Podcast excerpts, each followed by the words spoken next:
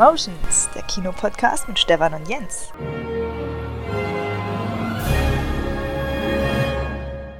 Jens, Stefan. da sind wir wieder. Ich bin jetzt heiß, denn nachdem wir vor einiger Zeit ja die Filme und News besprochen haben, jetzt das Hauptthema. Du hast es, ist jetzt bewusst, du bist einige schuldig jetzt, denn du hast es mega angeteasert beim letzten Mal, äh, vorletzten Mal, du hast gesagt, ähm, da gibt's Anekdoten, Mensch, da kann ich euch erzählen von und äh, das, das, das will ich jetzt auch hören. Ähm, Thema, Hauptthema heute, äh, freiwillige Selbstkontrolle der Filmwirtschaft, FSK, Jugendschutzgesetz, Spio, alles Worte, Abkürzungen, die wir noch öfter hören wollen, aber wir gehen da auch auf alles ein. Wir haben uns das so überlegt, wir würden, ich würde jetzt erstmal so ein bisschen auf die Historie eingehen, dass wir den Urschleim sozusagen weghaben und dann würden wir einfach mal in offenes Gespräch gehen über die Praktiken so seit, ja, ich würde sagen den 80ern, 90ern, Nullerjahren, denn da hat sich in der Zeit wirklich viel getan. Und ähm, ja, ich würde da, wie gesagt, jetzt einfach anfangen und Jens haut einfach dazwischen. Der hat natürlich auch ein paar Punkte. Und für uns als Kinomenschen natürlich am wichtigsten, ja, so ein bisschen die Entscheidungen, die da in der Vergangenheit und der Geschichte getroffen wurden, ähm, dass die teilweise ja nicht nachzuvollziehen sind und wie Kinos da reagieren, a, oder früher, wie Kinos reagieren mussten ähm, auf bestimmte Einschätzungen und wie da die Kriterien sich eigentlich auch verändern. Ob das eine Aussage ist über unsere Gesellschaft, ich weiß es nicht, aber zum Vergleich dann zum Schluss natürlich auch nochmal der Blick ins Ausland, wie, wie läuft es da? Und da, äh, ja, fangen wir einfach mal an. Wie immer in Deutschland ist es so, dass alles nach dem Krieg losgeht. Ne? Vor dem Krieg und nach dem Krieg, da ist die Zeit klar geteilt. Und ähm, jetzt war der Zweite Weltkrieg halt zu Ende und wir hatten natürlich trotzdem, hatten wir ja im letzten Podcast auch erzählt, eine wahnsinnige Filmwirtschaft, eine wirklich hochentwickelte, die dann natürlich ähm, stark dezimiert war und neu geordnet werden musste. Allerdings hatte Deutschland die Jahre nach dem Krieg bis zur Gründung der BRD oder DDR eben keine ja, eigene Souveränität und konnte damit so im Prinzip Behördensachen nicht selbst regeln. Und ähm, da haben die Besatzungsmächte entsprechend das Sagen gehabt. Und da wurde tatsächlich dann ähm, ja, der der Filmoffizier, es gibt, es muss überlegen, es gab einen Filmoffizier in der amerikanischen Armee, äh, beauftragt, zusammen mit einem Deutschen tatsächlich ähm, und früheren Produzenten so einen äh, Verband der Filmverleiher erstmal aufzumachen. Also dass überhaupt wieder Filme verliehen werden konnten und ähm, dass da die ganze Filmwirtschaft aber auch wieder neu geordnet wird, Produktionen und alles Mögliche äh, wiederhergestellt wird. Und natürlich, das Vorbild, weswegen es jetzt so ist, wie es ist, ist die USA. Es wurde nach dem Vorbild der USA, so wie da produziert wurde und ähm, alles geregelt wurde, hat man das eben auch hier etabliert. Und das ist der Beginn äh, der freiwilligen äh, Selbstkontrolle der Filmwirtschaft 1948. Ähm, das hat dann alles ersetzt, was es vorher gab. Da gab es dann tausend Millionen andere Verfahren. Ähm, das, teilweise nach Region. Teilweise haben Regionen anders äh, ihre Filme geratet und freigegeben. Und entsprechend ähm, ja, hat das dann eben den zentralen Punkt übernommen.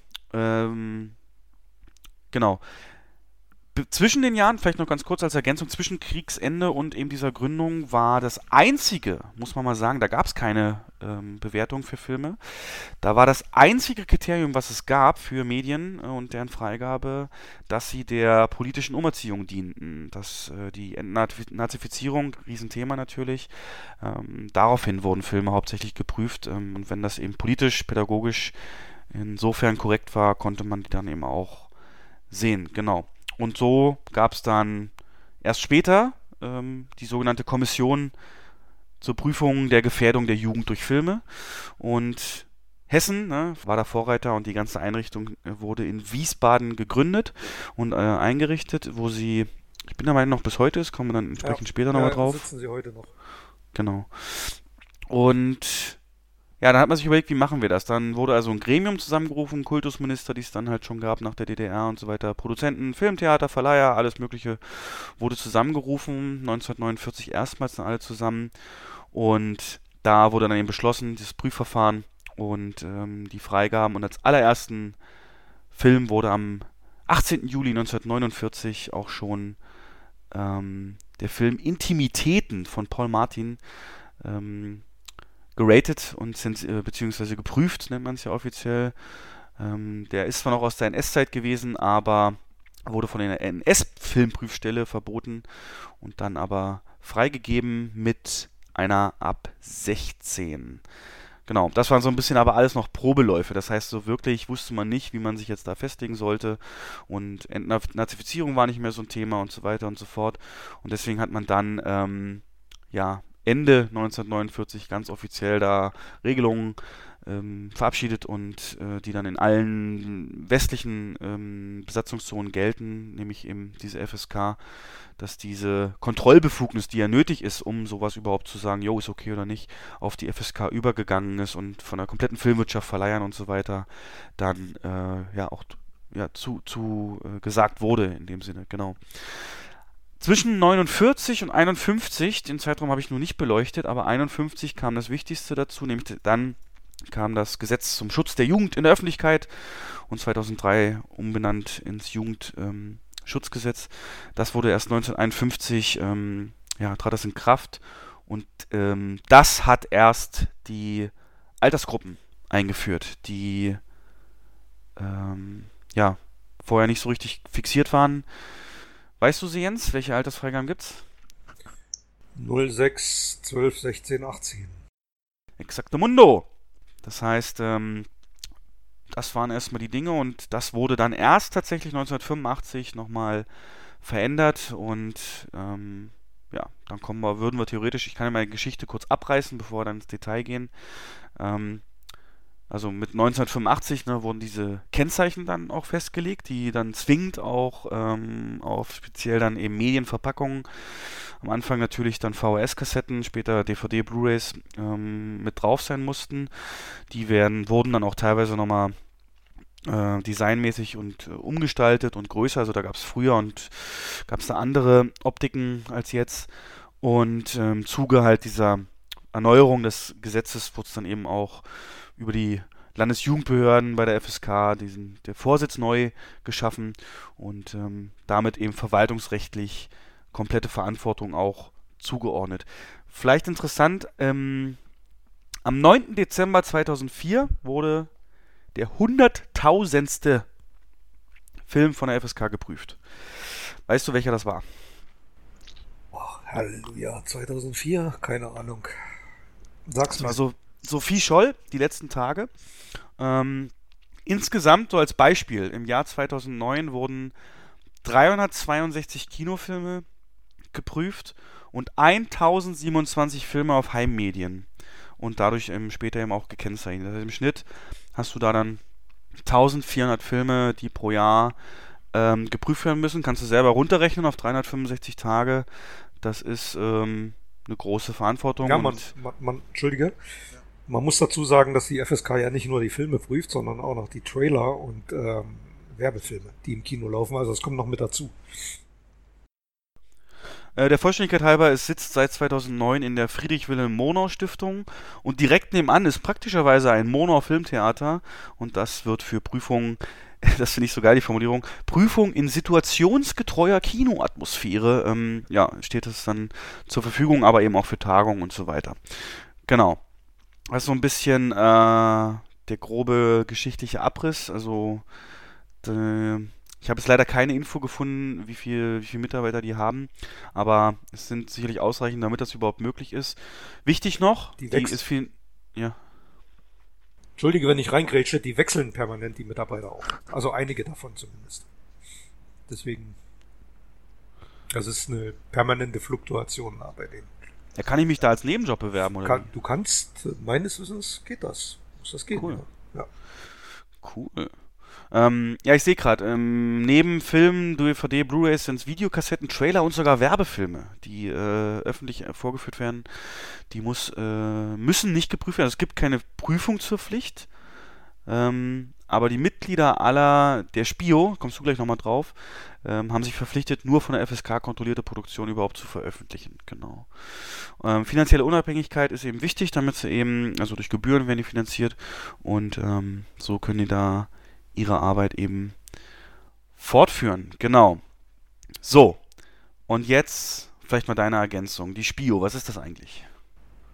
SPIO ist äh, die Abkürzung für die Spitzenorganisation der Filmwirtschaft. Das ist im Prinzip eine Organisation, die sich ähm, aus Verleihern, Kinobetreibern zusammensetzt und so dieses, dieses große Oberhaupt bildet, um die ganze Branche letzten Endes zu regeln, zu überwachen, zu raten.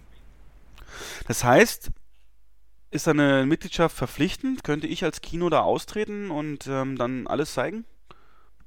Rechtlich gesehen wäre das möglich, Filme zu zeigen, die nicht geprüft sind, aber es haben sich alle verpflichtet, nur Filme vorzuführen, die hm. eine FSK-Freigabe haben. Insofern, ja, ich glaube, das würde eher schwierig werden. Das ist so mittlerweile so ein Selbstläufer geworden in den letzten Jahren, Jahrzehnten. Okay, also praktisch ungeschriebenes Gesetz. Genau, richtig. Ähm, ich habe es hier gefunden, äh, 250 Prüfer sind da im Einsatz, ehrenamtlich tatsächlich. Ja. Und ähm, interessant ist, dass die Dauer drei Jahre nicht überschreiten kann. Ähm, und sie müssen den Umgang, also Erfahrung im Umgang mit Kindern und Jugendlichen vorweisen können oder Fachwissenschaften haben, Fachwissen haben im Bereich Psychologie und Medienwissenschaft und natürlich nicht in der Film- und Videowirtschaft beschäftigt sein. Also es hat alles sehr viel Hand und Fuß. Ähm, vielleicht kannst du ja mal den Prüfungsprozess, hast du da mal recherchiert? Wie genau läuft denn das ab? Also das Einzige, was ich weiß, ist, sämtliche Medien müssen eingereicht werden. Von sich aus werden die nicht aktiv, das ist richtig, ne? Die werden von sich aus nicht aktiv, nein. Also du kannst, du kannst ja Filme auch ungeprüft veröffentlichen. Das ist ja möglich. Du kannst, ähm, jeder Anbieter hat das Recht, seinen Film zu veröffentlichen, ähm, muss den dann kennzeichnen, dass er nicht geprüft ist, hat aber dann das Risiko, gerade bei Filmen mit hohem Gewaltanteil, dass die dann ruckzuck einkassiert werden und äh, auf dem Index landen. Was heißt Index und was heißt einkassiert? Kommen wir, kommen wir noch dazu. Okay, okay, okay. Ähm, vielleicht erstmal zu der Frage, wie das Rating abläuft. Also ja. wir haben ja schon gesagt, es gibt 0, 6, 12, 16, 18 und äh, möchte ein Verleiher einen Film ins Kino bringen oder auf DVD, Blu-ray veröffentlichen, dann ähm, reicht er den Film bei der FSK ein, beantragt eine Freigabe also der Verleiher sagt direkt, ich möchte für diesen Film eine FSK 12 haben mhm. oder 16. Und dann wird der Film geprüft äh, durch den sogenannten Arbeitsausschuss. Da sitzen, ich glaube, jetzt muss ich lügen, ich glaube fünf Leute da drin. Die Prüfer wechseln ständig, da sind wir schon drauf gekommen. Und ähm, von den äh, Landesjugendanstalten, von den, da sind Jugendsachverständige drin und ähm, auch Weitervertreter von der öffentlichen Hand. Und es sitzen tatsächlich auch zwei Vertreter von, von der Film- und Videowirtschaft mit drin. Die prüfen den Film, vergeben dann die Freigabe und die ist dann tatsächlich bindend für den Verleiher. Ähm, unter dieser Freigabe wird der Film dann veröffentlicht, also ins Kino gebracht, auf Blu-ray, DVD veröffentlicht. Ist der Verleiher damit nicht einverstanden, kann er Einspruch einlegen. Okay. Ähm, zum Beispiel, zum Beispiel, es ist eine Freigabe ab 16 beantragt, der der, die FSK gibt den Film ab 18 frei. Der Verleiher sagt, nö, ich will aber den mit einer FSK 16 ins Kino bringen.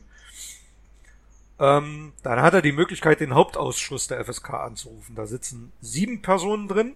Dann, okay. dann wird der Film nochmal geprüft. Und äh, verweigern die auch diese Freigabe und geben den ab 18 frei, dann hat er nochmal eine Möglichkeit, Einspruch einzulegen. Das ist dann der Appellationsausschuss. Das ist die letzte Instanz der FSK. Und diese Prüfer, die sind tatsächlich nur aus den Landesjugendbehörden, da sitzt niemand von der Filmwirtschaft oder so mit drin.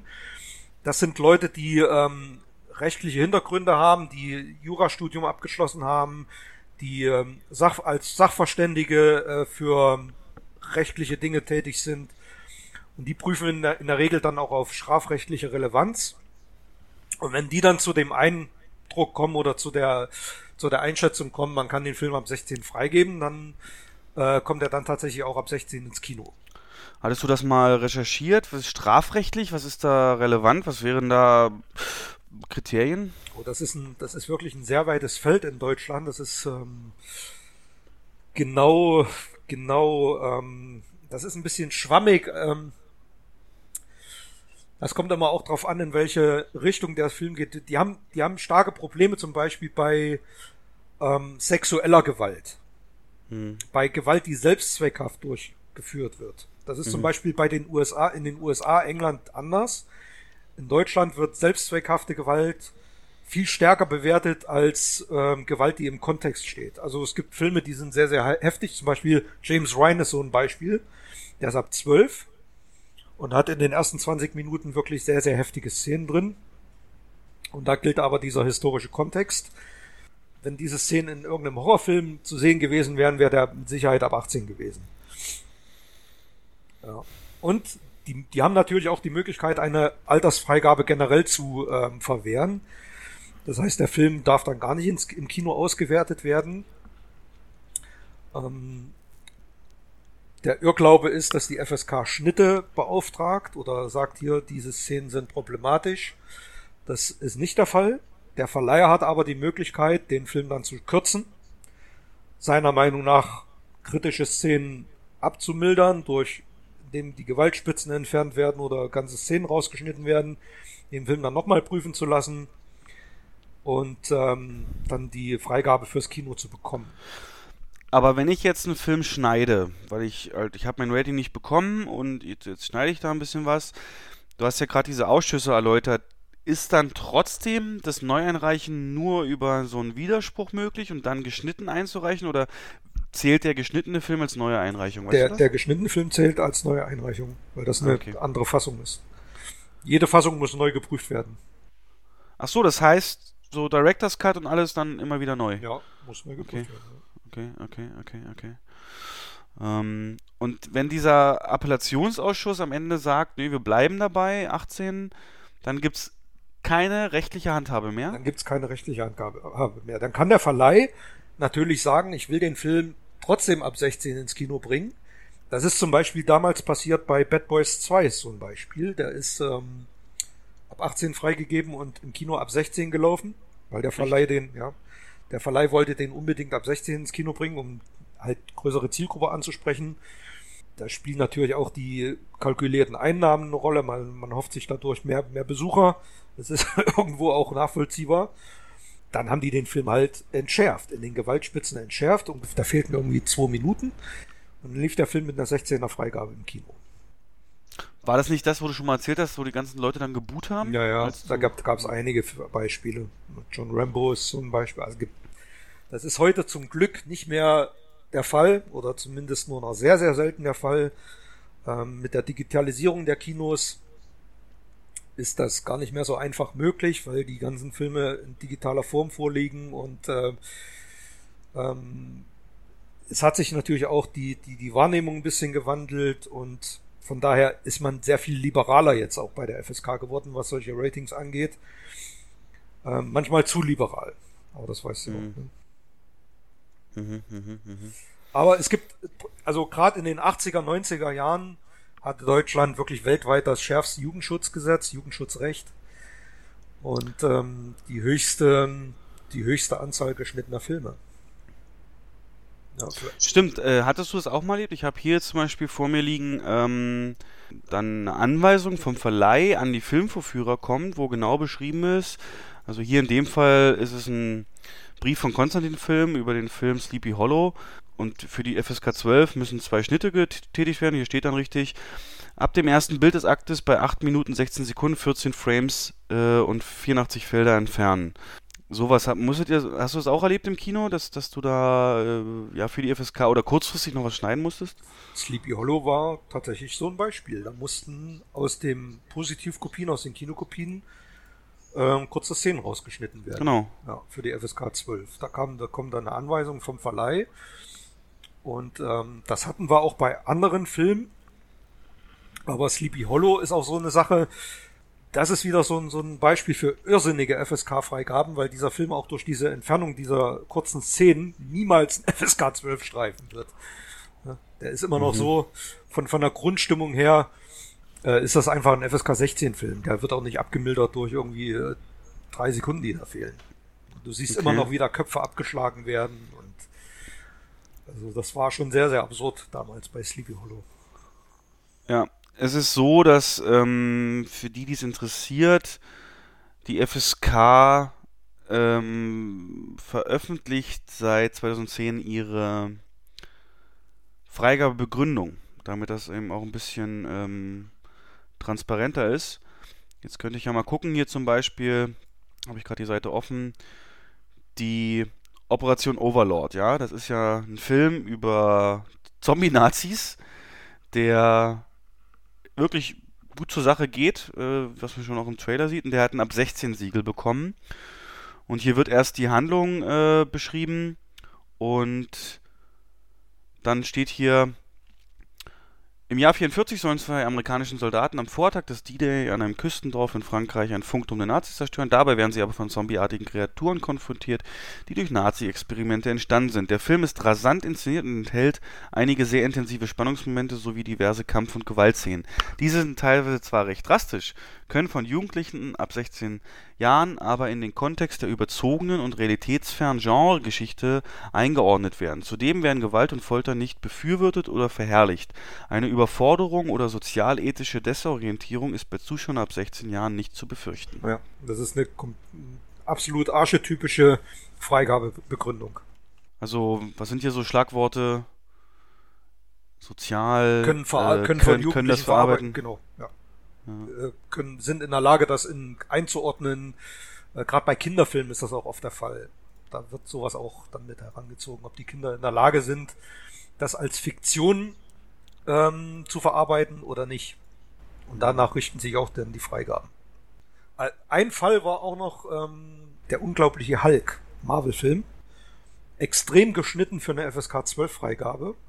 FSK hat den ab 16 freigegeben, der Verleih hat dem widersprochen, mehrfach zur Prüfung eingereicht und ähm, immer wieder FSK 16 und die haben erst eine FSK 12 bekommen, als sie den wirklich massiv geschnitten haben. Und so ist er dann auch ins Kino gekommen. Da sind einige, einige Handlungsszenen so entstellt gewesen, dass man der Handlung nicht mehr folgen konnte. Okay. Kinobesucher haben sich massiv beschwert. Das weiß ich noch. Wir haben da E-Mails bekommen und ähm, man wird natürlich als Kino zur Verantwortung gezogen, obwohl man gar nichts dafür kann. Da ist es dann tatsächlich dazu gekommen, dass der Verleih nach einer Woche Filmeinsatz allen Kinos äh, einen neuen Akt zugeschickt hat. Das heißt, so eine Filmkopie bestand ja aus mehreren Akten. Mhm. Und die haben dann den Akt, in dem sie die meisten Schnitte vorgenommen haben, ungekürzt nochmal den Kinos zugeschickt und der wurde dann eingefügt. Mhm. Dann wurde der Film als ungeschnitten beworben, obwohl er immer noch nicht ganz ungeschnitten war. Ähm, ja, wenn wir dazu kommen, also es ist tatsächlich so, dass äh, die Wahrnehmung über Stränge der Bewertung natürlich in beide Richtungen ausschlägt, schon über Jahre hinweg. Mal heißt es eben viel zu ähm, streng, äh, gleicht oder Vorwurf der Zensur ist ja so das Schlimmste, was passieren kann der FSK eigentlich, ähm, oder Prüderie dass das übermäßig viel Einfluss drauf hat oder andersrum, dass man eben sagt, man würde zu sanft beurteilen, äh, wenn man äh, beispielsweise publikumswirksame Filme äh, zu hoch bewertet, wie du schon sagtest. Ne? Der Verleih hat natürlich eine größere Zielgruppe, wenn die Freigabe dann entsprechend auch ein bisschen weiter drunter liegt. Und ähm, ich kann ja mal so ein paar ähm, umstrittene Entscheidungen aufzählen. Du kannst mal überlegen, ob du da Anekdoten zu hast. Und zwar steht hier, mh, dass es tatsächlich damals wochenlang anscheinend Diskussionen gab, dass Jurassic Park ab 12 wurde. Sagt dir das was? Ja, Hast du da was mitbekommen? Da habe ich natürlich noch nicht im Kino gearbeitet, ja. ähm, aber ich habe die ganzen Diskussionen mitbekommen und es gab im Fernsehen Beiträge dazu, ähm, dem diese Altersfreigabe kritisch hinterfragt wurde oder ja, das weiß ich. Das ist natürlich kurz zur Grenze gewesen, ähm, 90er Jahre, wo es dann auch alles ein bisschen liberaler wurde. Ähm, kann ja damit noch zusammenhängen, ne, dass da entsprechend die. Ja, ich glaube, das war auch so ein, so ein Grenzwert. Bei Jurassic Park handelt es sich tatsächlich um ein, zwei Szenen. Du kennst die Szene, wo der, wo der Saure den Anwalt da äh, vom Klo holt. Ja. Und die Szene, wo ähm, in diesem Technikraum von der Samuel L. Jackson Figur der Arm da abgetrennt mhm. wurde, wo sie den Wo ich jetzt noch Angst habe, wenn ich abends die Dings ausmache. Ja, ja und äh, an diesen zwei Szenen haben die das dann, äh, zumindest in diesem Beitrag, kann ich noch einigermaßen daran erinnern, festgemacht. Aber das sind zwei kurze Sequenzen und das ist dann wiederum Sache der FSK zu sagen, okay, die Szenen sind zwar für sich genommen heftig, aber im Gesamtkontext ist das ein Fantasy-Film, ist das ein Familienfilm, Abenteuerfilm und ähm, diese Szenen werden im Anschluss dann komplett wieder abgemildert durch den, durch die zwei Stunden lange Abenteuerstory und äh, Charaktere, positive Charaktere. Du kannst dich ja mit den Charakteren äh, identifizieren. Du willst, dass die durchkommen, überleben. Die sind alle ja. sympathisch. Und das ist dann auch der Grund, warum Filme halt dann eine niedriger frei, äh, niedrigere Freigabe bekommen. Ähm, bei den Amis ist der PG-13 gewesen. Ich mache mal noch ein anderes Beispiel. Der Film Keinohasen wurde ab sechs Jahren freigegeben und wurde nach heftiger Beschwerde und jetzt Achtung, nicht des Verleihs, sondern der Bundesländer in ab zwölf geändert. Ähm, was war da so der Hintergrund oder warum die Bundesländer? Das da war der, da war der Hintergrund, dass tatsächlich von Eltern tausendfach Briefe eingegangen sind an die Jugendämter und ähm, sich über diese FSK 6 Freigabe beschwert wurde. Mhm. Und die sind dann aktiv geworden. Die das ist dann über die Bundesländer gegangen, über die äh, Medienvertreter, Jugendschutzvertreter. Und da wurde dann tatsächlich darauf eingewirkt, dass eine Nachprüfung stattfindet, was eigentlich gar nicht möglich ist. Ja, hast du so, gerade erzählt. Die ja, müsste doch eigentlich Widerspruch einlegen. Die ist ne? eigentlich, ja. Aber gut, wenn das natürlich in Einverständnis mit dem Filmverleih passiert, ähm, ist der Film dann tatsächlich im Anschluss hochgestuft worden auf FSK 12. Ja, aber wie wurde es, also was, was haben die sich beschwert? Sexuell, sexuell. Ich habe den Film nicht gesehen. Da waren, da waren halt wirklich Sachen drin mit ähm, Ausdrücke mit Muschilecken und mm, solche oh, Sachen, ne? Okay. Ja. Und ja, deswegen wurde der dann tatsächlich hochgestuft. Okay, Weil ich kann es okay. auch irgendwo nachvollziehen, als wenn ich als Elternteil, wenn ich ein sechs, sieben, achtjähriges Kind habe, mhm. muss ich mich auch, wenn ich jetzt mich mit dem Thema nicht beschäftige, muss ich mich auch irgendwo ein bisschen auf diese Freigaben verlassen können. Und wenn ein Film ab sechs freigegeben ist und mein Kind ist sieben oder acht, dann kann ich den auch irgendwo ruhigen Gewissens da reinschicken. Und ich möchte dann auch nicht, dass solche äh, Begriffe dann da drin vorkommen. Also ich glaube, das ist ja auch das, was die prüfen, ne? Das Wort, die Sprache ja. und äh, Gewalt hauptsächlich, ne? Weil ich habe ganz oft gelesen bei den Recherchen, dass sie immer wieder sagen, das ist keine pädagogische Empfehlung. Das heißt, das ist kein, das ist kein Rating für den Wert eines Films im Sinne der Erziehung oder Pädagogik halt. Ähm, hast du da, das sind so die Haupt Hauptkriterien, ne? Oder glaub, worauf bezieht sich noch? Das steht ja auch seit ähm, paar Jahren vor jeder das ist ja Pflicht bei jedem Blu-ray, DVD-Anbieter, dieses, genau diesen Passus, wenn du einen Film startest, dass der eingeblendet wird. Das kannst Ach, du ja auch gar nicht mehr überspringen. Da steht ja auch, die FSK-Freigaben sind keine pädagogischen Empfehlungen, sondern sollen klarstellen, dass das Stimmt. Wohl von Kindern und Jugendlichen nicht ähm, ja, verletzt ja. wird. Und ja, genau so ist das halt auch. Ah, es hat natürlich auch einen Reiz, ne? So als Kind, ich weiß noch, ähm, Kleiner Steppke, ich weiß gar nicht, wann Blade rauskam. Auf jeden Fall Blade war ja auch ab 18 und ähm, den wollte ich unbedingt mit meinen Kumpels gucken. Und äh, das war die, als dann das eingeblendet wurde, das rote Logo und darunter der Text, da wurde man richtig aufgeregt, so geil, ich gucke hier was Verbotenes, so, ah, 18, wie geil geht das ab und ja. Es gab eine kleinere Anpassung an die strikten Alterseinstufungen äh, im Jahr 2003, an der Harry Potter schuld ist ich weiß nicht, ob du die Geschichte kennst, aber Harry Potter und die Kammer des Schreckens wurde zunächst ab ähm, zwölf Jahren freigegeben. Witzig, habe ich bei mir auch auf der Liste. Hast du auch? Okay. Ja, ja. Und ähm, das natürlich, ja, musste dann gekürzt werden trotzdem. Äh, und im Nachgang wurde es dann äh, so geändert, dass man diese starren 6, 12, 18, 16 ähm, eher an den amerikanischen Ratings orientiert, äh, wo Begleitung eines Erwachsenen eine andere Freigabe oder andere äh, Zielgruppe auch rein darf in den Film, jüngere Leute. Und seitdem, aufgrund dieses, ähm, dieser Diskussion um Harry Potter und Kammer des Schreckens, gibt es seit 2003 das sogenannte Elternprivileg. Erklär doch mal den Hörern, was das ist. Das ähm man muss dazu sagen, um nochmal auf Harry Potter dazu, äh, zurückzukommen, der Film, der erste Teil war ab sechs Jahren ungeschnitten im Kino. Und der Verleih dachte sich natürlich, zweiter Film, möchte ich auch eine, dieselbe Freigabe haben. Und die Freigabe wurde abgelehnt, der Film wurde ab zwölf freigegeben. Und der ist dann über lange Zeit, sowohl im Kino als auch auf DVD, nur in dieser geschnittenen Fassung erhältlich gewesen. Und ähm, war tatsächlich, wie du schon richtig sagst, ausschlaggebend für diese Diskussion.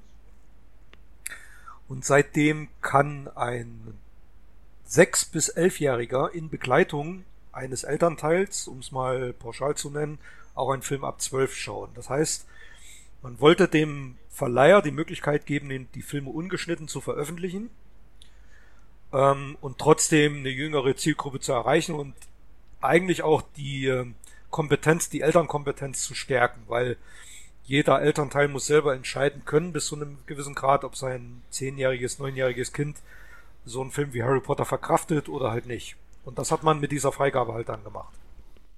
Ja, ergänzend dazu, ähm, es muss nicht ein Elternteil sein. Das Elternteil oder die Eltern können auch ein entsprechend eine Person beauftragen, der alt genug ist. Ähm, nee, nee, nee, nee, nee, bei, bei der FSK nicht.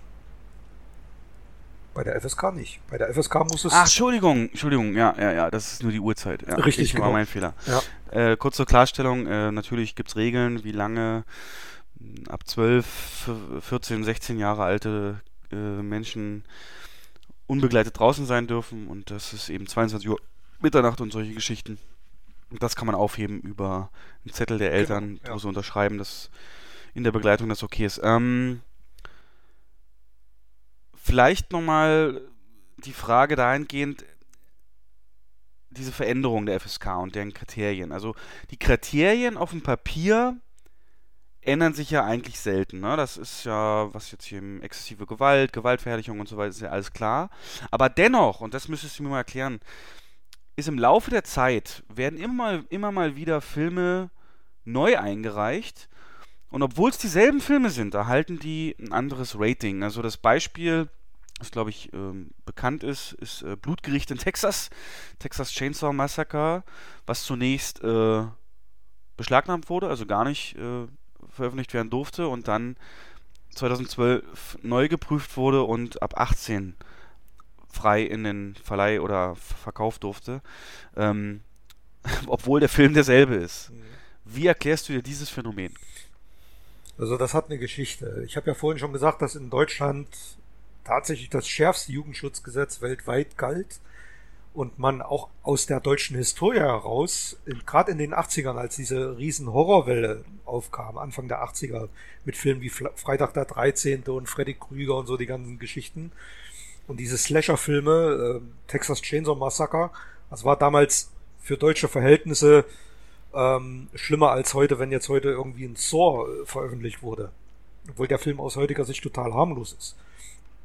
Und damals ist wirklich sehr, sehr viel vom Fleck weg beschlagnahmt worden. Filme wie Tanz der Teufel, Muttertag und da haben sich die. Terminator 1 war auch, ne? Terminator 1 war auf dem Index, der war nicht beschlagnahmt, aber war ah, okay. indiziert. Und, Kurz, erklär mal, was der Unterschied ist.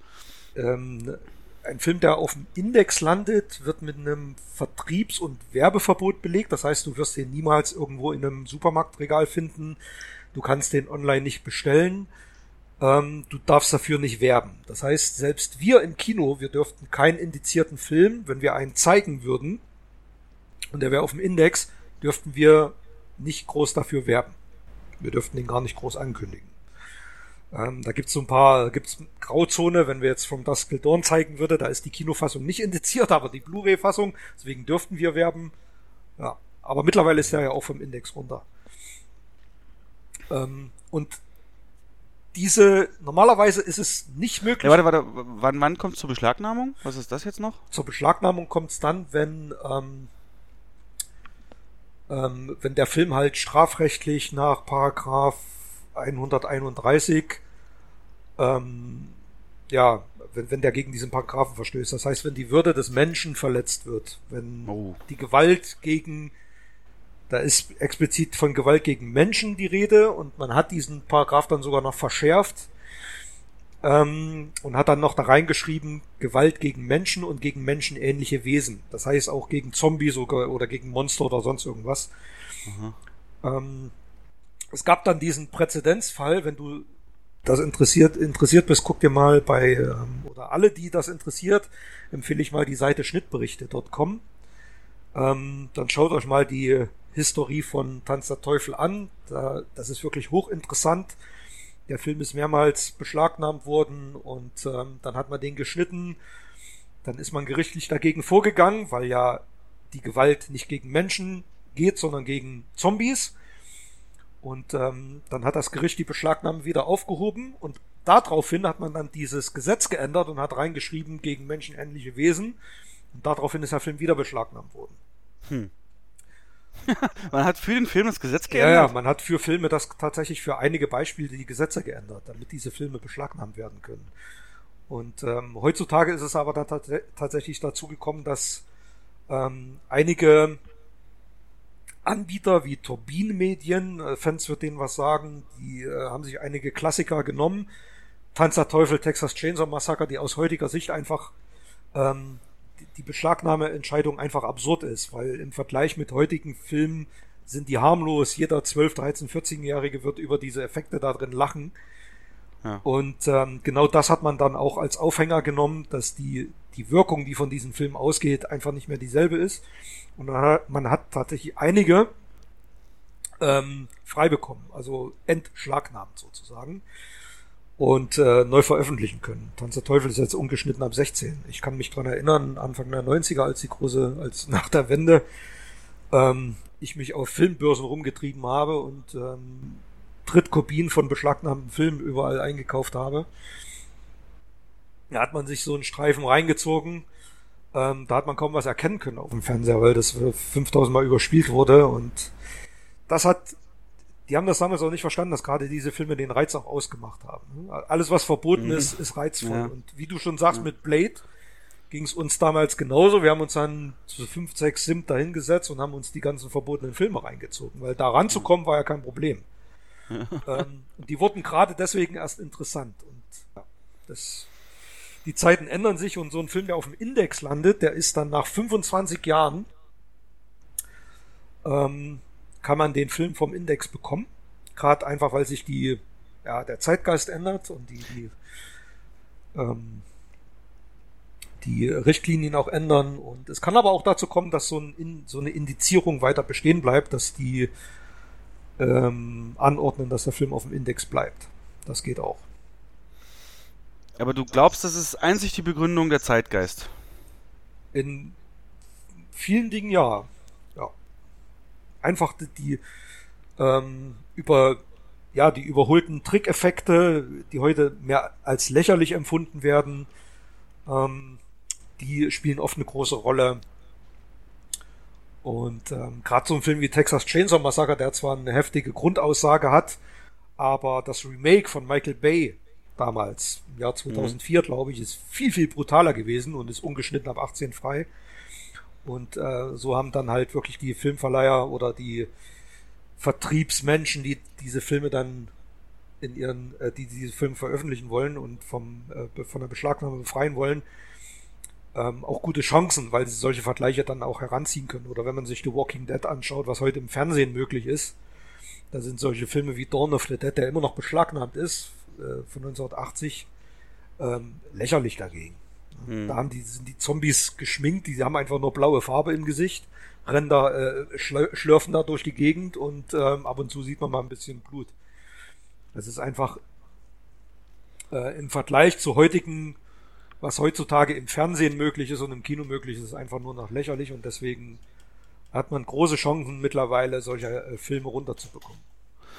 Ja, vielleicht eine Ergänzung zu deinen Ausführungen. Es ist nicht nötig, 25 Jahre zu warten, um irgendwas vom Index runterzukriegen. Aktuelles Beispiel ist Starship Troopers, der immer nur gekürzt erhältlich war und ähm, erst letztes Jahr ähm, hat, wurde der neu geprüft von der FSK nach Einreichung und ist schon nach 20 Jahren, der kam ja 97 raus, ähm, vom Index geflogen und ist jetzt ungeschnitten erhältlich bei Amazon und so. Richtig, du kannst das natürlich auch beantragen vorzeitige Streichung vom Index kannst du als Anbieter auch beantragen und dann äh, wird das überprüft und dann geht, gehen die runter. Oder Robocop ist auch vom Index runter. Ja. Den gibt es jetzt auch umgeschnitten. Ja. Geht äh, bei Computerspielen übrigens ganz genauso. Was da teilweise früher indiziert wurde, ähm, das ist, sind halt Strichgrafiken von irgendwas und das, äh, ja. Aber du wirst mir ja wahrscheinlich recht geben, dass ich bin jetzt kein Gamer, aber auch äh, gerade indizierte Computerspiele sind doch viel interessanter gewesen als. Ja, na klar, die Doom-Disketten hat man sich ja. getauscht und Duke Nukem, klar, Hexen, oh geil, hier spritzt alles. Ja, ja. genau. logisch, logisch. Und die ganzen Schulauf-Tauschgeschäfte, das war das Beste sowieso. Ja. Hm, kannst du vielleicht mal äh, sagen, wie es in der DDR war? In der DDR gab es eigentlich ähnliche Freigaben, ähm, obwohl die Prüfung da ganz anders vonstatten ging und dann natürlich auch andere Maßstäbe zugrunde gelegt wurden. Ähm, die Freigaben waren dort 0, 6, 14, 18. Also es gab okay. nicht 12 und 16, sondern dazwischen gab es die 14. und dann die 18.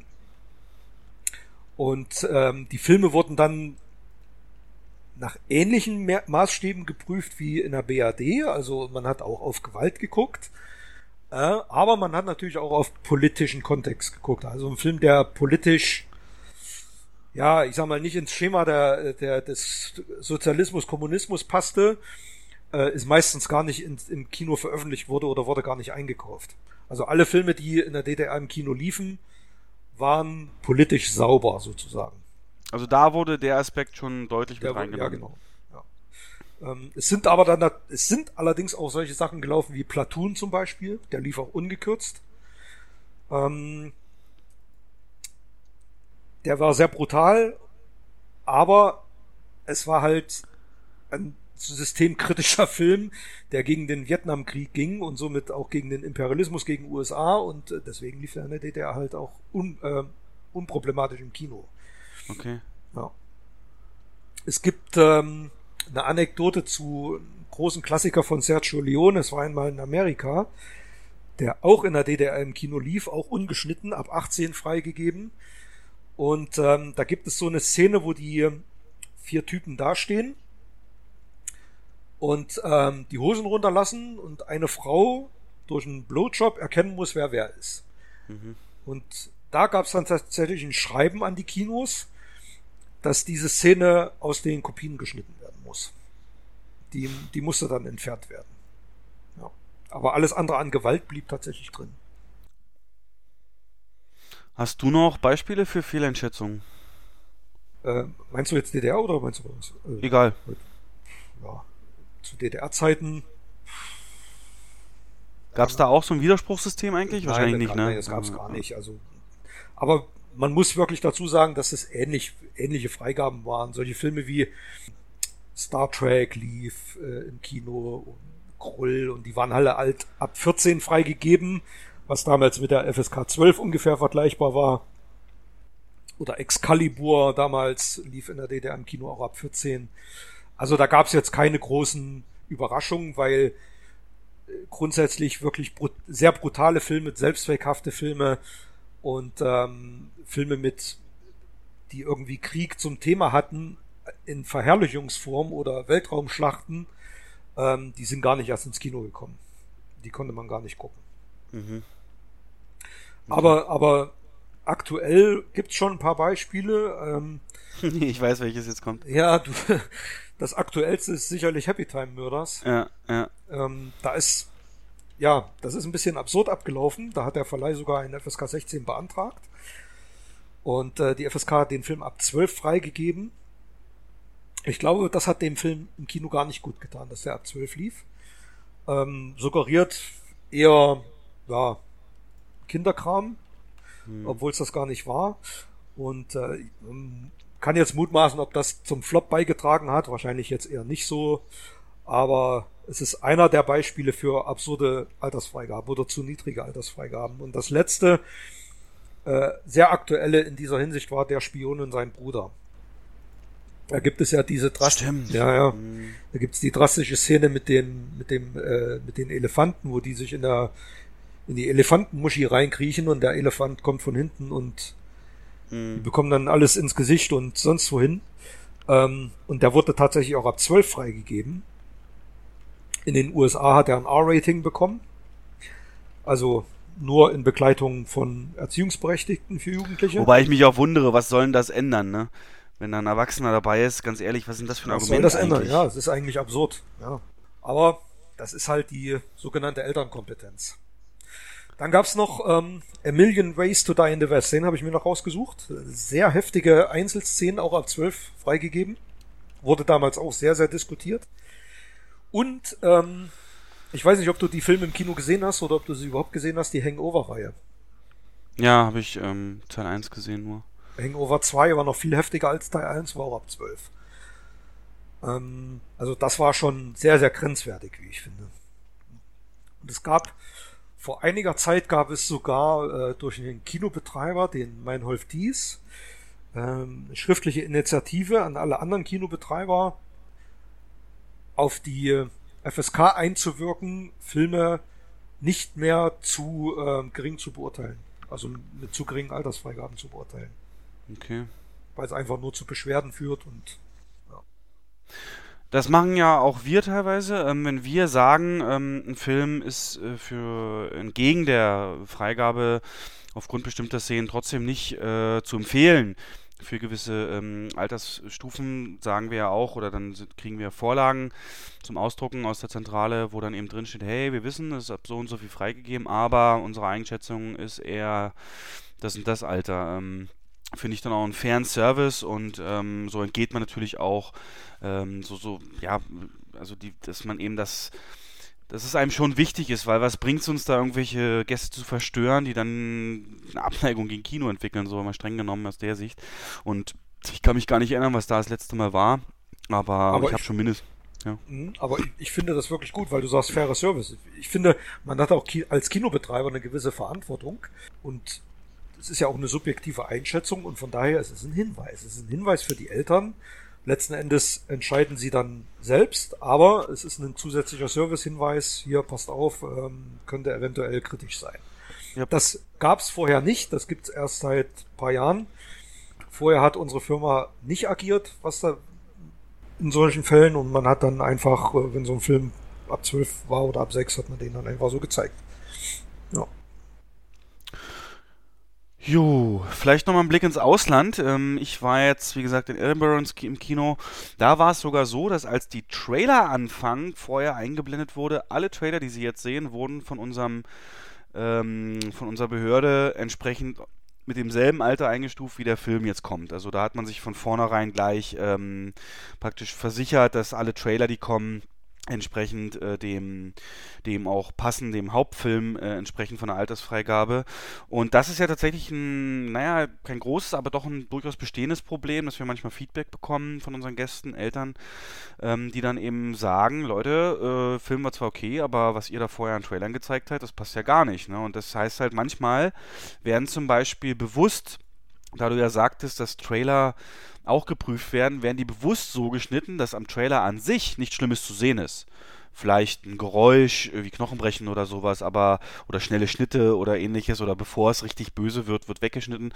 Ähm, dass das teilweise doch derber wirkt als so ein eigentlicher Hauptfilm. Und das ist halt ein Riesendilemma. Also das letzte Beispiel, was ich habe, ist The Nun. The Nun, äh, ich glaube, der Trailer war ab 12 sogar. Äh, hier dieses, aus dem Conjuring-Universum und ähm, lief dann auch entsprechend vor Zwölferfilm. Und das geht halt nicht. Und da äh, ist äh, in dem Fall war es dann schon deutlich deutlicher, gleich die Schuld so, ne, wir waren es nicht, das, die Trailer sind alle freigegeben von der und der Behörde, das sollten wir vielleicht auch mal überlegen einzuführen. Auf jeden Fall, ähm, BBFC es da, das British Board of Film Classification. Und da gibt es auch ganz ähnliche Regeln, einmal eben ohne, also für jeden geeignet, dann eben gibt es hier ähm, auch noch Parental Guidance, PG, das heißt auch für alle erlaubt, aber unter 8 sei mal eher vorsichtig. Also da ist 8 so eine bestimmte Grenze. Dann haben wir auch 12 äh, und 12a, das heißt ähm, 12 heißt 12a heißt wie bei uns, es darf mit auch ähm, unter 12 mit Erwachsenen rein und 12 das ist halt eine Unterscheidung, die es bei uns so nicht gibt. Wenn dieses A fehlt bei 12, also nur 12, dann auch ähm, muss das Zwölferalter erreicht sein. Und ich finde, das könnte man hier auch einführen. Das finde ich, das, das finde ich gut. Das finde ich viel besser als unser System. Weil gerade für diese Filme, die wir jetzt genannt haben, äh, für 12, 13, 14-Jährige unproblematisch, aber es dürfen halt auch Sechsjährige in Begleitung der Eltern sich Hangover angucken oder der ja. und sein Bruder. Na, oder Happy Time. Oder Happy Time. Und das ist, ähm, und das schließen die damit aus, weil dann bekommt der Film halt keine 12a, sondern nur eine 12. Genau. Dann geht es weiter bei 15, 18 und dann noch das Restricted 18, das heißt äh, nur lizenziert und äh, meistens ist das eben Hardcore, Hardcore Pornos. Und dann ähm, die USA, da haben wir ja das äh, Movie Picture Board und hier geht es auch los. General mit G, also die haben Buchstaben fast nur. G für General kann also unbedenklich für alle. Parental Guidance, ähm, PG, also es gibt wirklich dieses Rated PG ähm, empfiehlt halt eine Begleitung durch Eltern. Grundsätzlich aber alles möglich, nur dürfen keine Sex oder Drogen konsumiert werden und äh, Gewalt und Nacktheit darf äh, nicht angedeutet werden oder können angedeutet werden, aber deswegen eben mit Eltern. Und dann gibt es auch die Unterscheidung zwischen diesem PG, wo man eben sicher sein kann, da gibt es nichts mit Sex oder Drogen. Ähm, und vielleicht nur Andeutung von Gewalt, gibt es dann das PG-13, das ist dann, also PG-13, wo dann die Eltern nochmal deutlich darauf hingewiesen werden, unter 13 kann das sehr unangemessene Inhalte äh, entsprechend haben. Und ja, PG-13 kommt also meistens, sobald Drogen vorkommen oder Schimpfwörter oder Sex, äh, ist das automatisch ein PG-13. Wäre bei uns dann sicherlich für Keinohasen die richtige Regel gewesen und ähm, ist aber wie gesagt eine Empfehlung. Grundsätzlich äh, geht es dann PG, heißt ja weiterhin ähm, nur eine Warnung an Eltern. Dann kommt das R, das Restricted Rating, hast du ja auch schon vorhin erwähnt. Ähm, unter 17 müssen hier Kinder von äh, Eltern oder einem Beauftragten ähm, begleitet werden.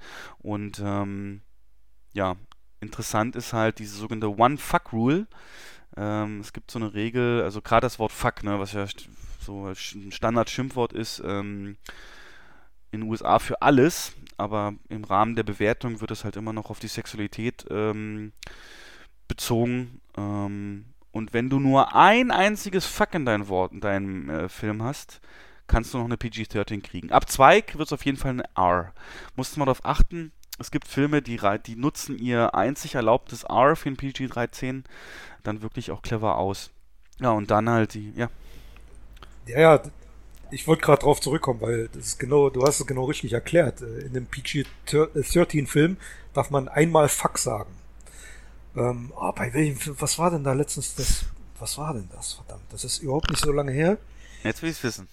Ich muss es leider schuldig bleiben und nachreichen, ich werde es recherchieren, weil es gibt da wirklich ein Beispiel von einer Charakterfigur, die permanent Fuck sagt. Was war das denn? Wenn es dir einfällt, oder schreib's mir per Mail, dann ja, mach ich in den Blogpost rein. Okay. Genau. Und dann ähm, die NC-17, also niemand unter 17, egal äh, ob Begleitung oder nicht, ist dann so ziemlich das, das härteste, ähm, was es gibt und ähm, exzessive Gewalt, Drogen und alles, Missbrauch. Ja, und dann gilt, halt die. Ja. ja gilt in, das NC-17 gilt in den USA als ähm, kommerzieller Todesstoß. Ja. Im Prinzip wäre es bei wäre es vergleichbar mit unserer FSK 18, ähm, aber kein Verleiher wird jemals einen NC-17-Film in den USA ins Kino bringen wollen. Ja, ja, ja, ja, ja. Genau, dann halt auch die Unrated-Filme und die machen es halt genauso. Also da gibt es eben auch Abweichungen international und ähm, ich bin mir sicher, dass die FSK, da ist jetzt auch schon wieder seit den letzten Änderungen ein paar Jahre vergangen, da auch ähm, ja eine Erneuerung Revolu ja, oder Evolution auch erfahren muss. Äh, ich finde, so wie es jetzt ist, ist es nicht optimal und äh, da sollte ja. Man sollte vielleicht noch nachschieben, dass ähm, bei FSK 18 bei uns ja absurderweise noch gar nicht Schluss ist, sondern ein ähm, FSK 18 Kinofilm ja noch auf Jugendgefährdung geprüft wird.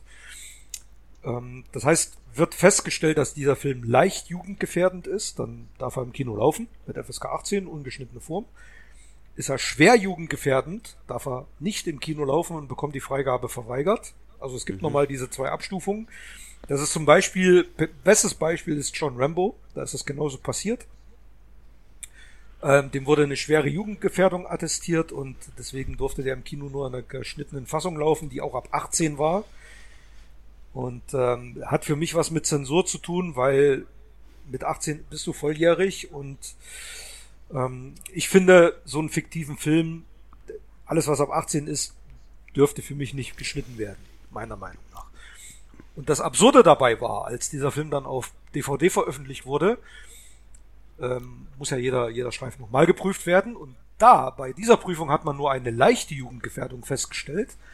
Und demzufolge konnte der mit einem Juristengutachten, ähm, da steht dann tatsächlich drauf JK-Gutachten oder JK geprüft, Juristenkommission der Spio. Die prüfen den dann auf strafrechtliche Relevanz und da steht dann drauf strafrechtlich unbedenklich und diese ungeschnittene Fassung ist dann in dieser Form auch veröffentlicht worden. Was ist denn da passiert in der Zwischenzeit? Äh, das war ein halbes Jahr später. Das ist genau, das sind ne, andere Prüfer saßen da drin. Ach so. Die ja. haben gesagt, nö, der ist nicht schwer jugendgefährdend, der ist halt nur leicht jugendgefährdend und deswegen durfte der dann auch auf Blu-ray, DVD ungeschnitten veröffentlicht werden. Allerdings ist die FSK 18 Fassung immer noch gekürzt. Die entspricht der Kinoversion. Aber es gibt diesen Film auch ungeschnitten, halt mit einem richterlichen Gutachten, mit einem anwaltlichen Gutachten. Das heißt, man kann festhalten, so eine Prüfung wird nie objektiv sein, sondern kann sich wirklich von Zusammensetzung des Prüfungsgremiums ändern. Also mehr oder weniger auch ein Glücksspiel für die ganzen Verleiher, okay? Krass. Wäre das dein Job?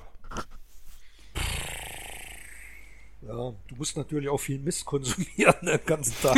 ja, stimmt. Du sitzt da acht Stunden da und guckst irgendwie Patterson und Findus und sowas. Geil. Ja, naja. Ja. Okay. Ach je. Aber auf jeden Fall, ich finde es gut, dass es diese Institution gibt und man da so eine Richtung hat. Und die ist natürlich, wie wir schon jetzt zweifach gesagt haben, gerade eben auch, muss man ja sagen, äh, kulturell relevant, weil für junge Leute, die eben sowas sich angucken, ist das wie so ein kleiner Erfolg und ja, ähm, verhindert aber eben auch das Schlimmste. Wobei natürlich jetzt äh, nochmal aus Kinosicht, um es abzuschließen, ganz, ganz entscheidend ist, wie stark ein Kino das auch umsetzt. Weil ich glaube, da gibt es schon große Unterschiede und äh, bin mir sicher, allein schon auf der Angestelltenstruktur, die wir eben beschäftigen, dass die äh, Kontrollen da mehr oder weniger streng und genau durchgeführt werden und dass es da sicherlich gerade in größeren Städten unter den Jugendlichen sich äh, rumspricht, welches Kino da eher lascher vorgeht oder ähm, ja strenger. Das heißt, äh, wir haben es halt so, wir weisen nochmal extra darauf hin, wenn 18er Filme rauskommen, dass man da eben auch guckt, die ganzen Tricks. Man kennt es, einer der 18 ist, kauft Karten für seine Kollegen, die jünger sind. Und dann ist eben die letzte Barriere sozusagen, ist dann der Einlass der Mitarbeiter, an denen dann alles hängt. Und das ist nicht immer leicht, da dann auch nach dem Ausweis zu fragen. Und ist ja immer die Gefahr, dass man sich auch komplett verschätzt hat und dann so ein bisschen so peinliches Gefühl hat. Aber von daher ist es unsere Pflicht und ähm, ja, kann man aber natürlich nie eine hundertprozentige ähm, wie heißt das, eine hundertprozentige Garantie geben. Ähm, Aber wir, wir versuchen es zumindest. Ganz schlimm war es die letzten zwei, drei Wochen äh, zu Halloween, gerade zu der 18 Uhr Vorstellung 17.30 was da an unter 16-Jährigen rein wollte, jeden Tag Diskussion. Ich habe meinen Ausweis vergessen und äh, ja, ähm, ich werde in zwei Wochen 16 und dann, ich hatte den Fall dann haben die, hat er sich einen Personalausweis ähm, zumailen lassen, ein Bild davon. Das war aber tatsächlich nur das Geburtsdatum. Da haben wir dann gesagt, ja, wo ist das Bild? Wo, wo ist der Name? Ähm, ja, ähm, bla. Hm, also abgeschnitten. Ja, ja. War zu groß die das, Datei. Das ja, war. ja, ja. Also die sind da. Na, äh, wie ist denn das? Gibt es da von offizieller Seite eigentlich dann nochmal einen Prozess, der die Kontrolleure kontrolliert? Also gibt es so Stichproben, ob die Kinos das auch einhalten? Oder ist das äh, immer erst, wenn das Kind im Brunnen gefallen ist und äh, eine Mutter das feststellt oder so? Ja, also theoretisch haben die Jugendämter natürlich die Möglichkeit, Stichproben durchzuführen. Ich wüsste jetzt nicht, wann das das letzte Mal war. Das ist mit Sicherheit schon zehn Jahre her. Okay. Also ich kann mich an keinen Fall äh, zurückerinnern, dass bei uns mal jemand Stichproben gemacht hat. Okay. Ob wir die Altersfreigaben kontrollieren, aber wir machen, wir kontrollieren es ja trotzdem. Hm. Ähm, einfach um unserer Verantwortung gerecht zu werden. Und du machst letzten Endes, wenn du wissentlich jemanden reinlässt, machst du dich ja sogar strafbar. Ja, das ist Ja. es halt. Darf man nicht unterschätzen. Gut. Cool. Das war mal ein geiles Hauptthema, was wir auch ordentlich ausbauen konnten. Danke für die, den Vorschlag. Und ja, wenn ihr da Bemerkungen habt, noch Fragen oder eure Einschätzung, wie es in der Zukunft ähm, ja, besser gemacht werden kann, ruhig mal raushauen. Und wenn ihr da selbst eine Karriere seht, äh, dann äh, einfach äh, www.spio-fsk.de. Und ansonsten ja, wünschen wir euch viel Spaß bei den Filmen, die für euch auch zugelassen sind. Und entsprechend äh, wechseln wir rüber zu unserem Battle. Das wird diesmal nicht ganz so lang dauern, aber wir haben ein tolles Thema, nämlich wir haben uns überlegt, oder ich habe mir überlegt, aufgrund der Diskussion im vorletzten Podcast, mit, äh, wo es um E.T. ging und wir festgestellt haben, dass E.T. ein Film ist, der durchaus auch als Horrorfilm funktionieren könnte, äh, wenn man den ein bisschen anders schneidet, ein bisschen was verändert, aber grundsätzlich eben noch derselbe Film ist, dann äh, geht das doch vielleicht auch für andere Filme. Und da haben wir uns Gedanken gemacht. Ja, und ich bin mal auf deinen Pitch gespannt. Also soll ich anfangen? Ich, ja, ja, fang mal an. Also meine Fantasie, muss ich zugeben, ist ganz schön krank. Ich habe mich FSK 18? ja, mindestens, also ich habe mich Okay. sehr da sehr erschrocken eigentlich, als ich, habe mir das ein bisschen zusammengeschrieben und es wurde mit jedem Stichpunkt kranker. ähm, ich weiß nicht, was ich wahrscheinlich liegt's daran, was ich mir früher für Filme reingezogen habe. Okay. Aber ich habe mir mal überlegt, man könnte doch aus der Schmonzette Fifty Shades of Grey einen schönen Slasher-Film machen. Also einen waschechten Horrorfilm. Und ähm, bin der Meinung, es funktioniert ganz gut. Also man muss sich mal vorstellen, die Hauptdarstellerin oder die Hauptprotagonistin arbeitet als im Nebenjob als Reporterin. Die ist ja Studentin, also so weit so gut, so weit deckungsgleich mit dem äh, eigentlichen Film. Und äh, jetzt kommen wir aber dazu, dass in den letzten Monaten mehrere äh, Frauen verschwunden sind, die gleichen Typs, gleichen Alters sind. Und sie findet in ihren Recherchen heraus, dass eine dieser Frauen vorher mit dem Milliardär Christian Grey gesehen wurde.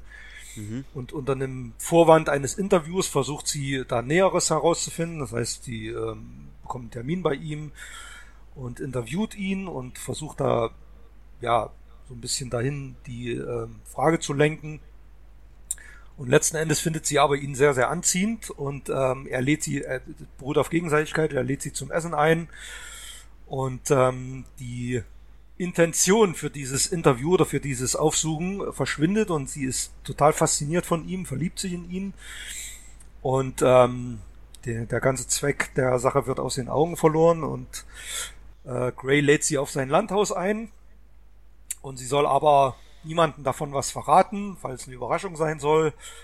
Und äh, dann kommt es zum Sex und er gesteht ja, dass er dann bestimmte Neigungen hat.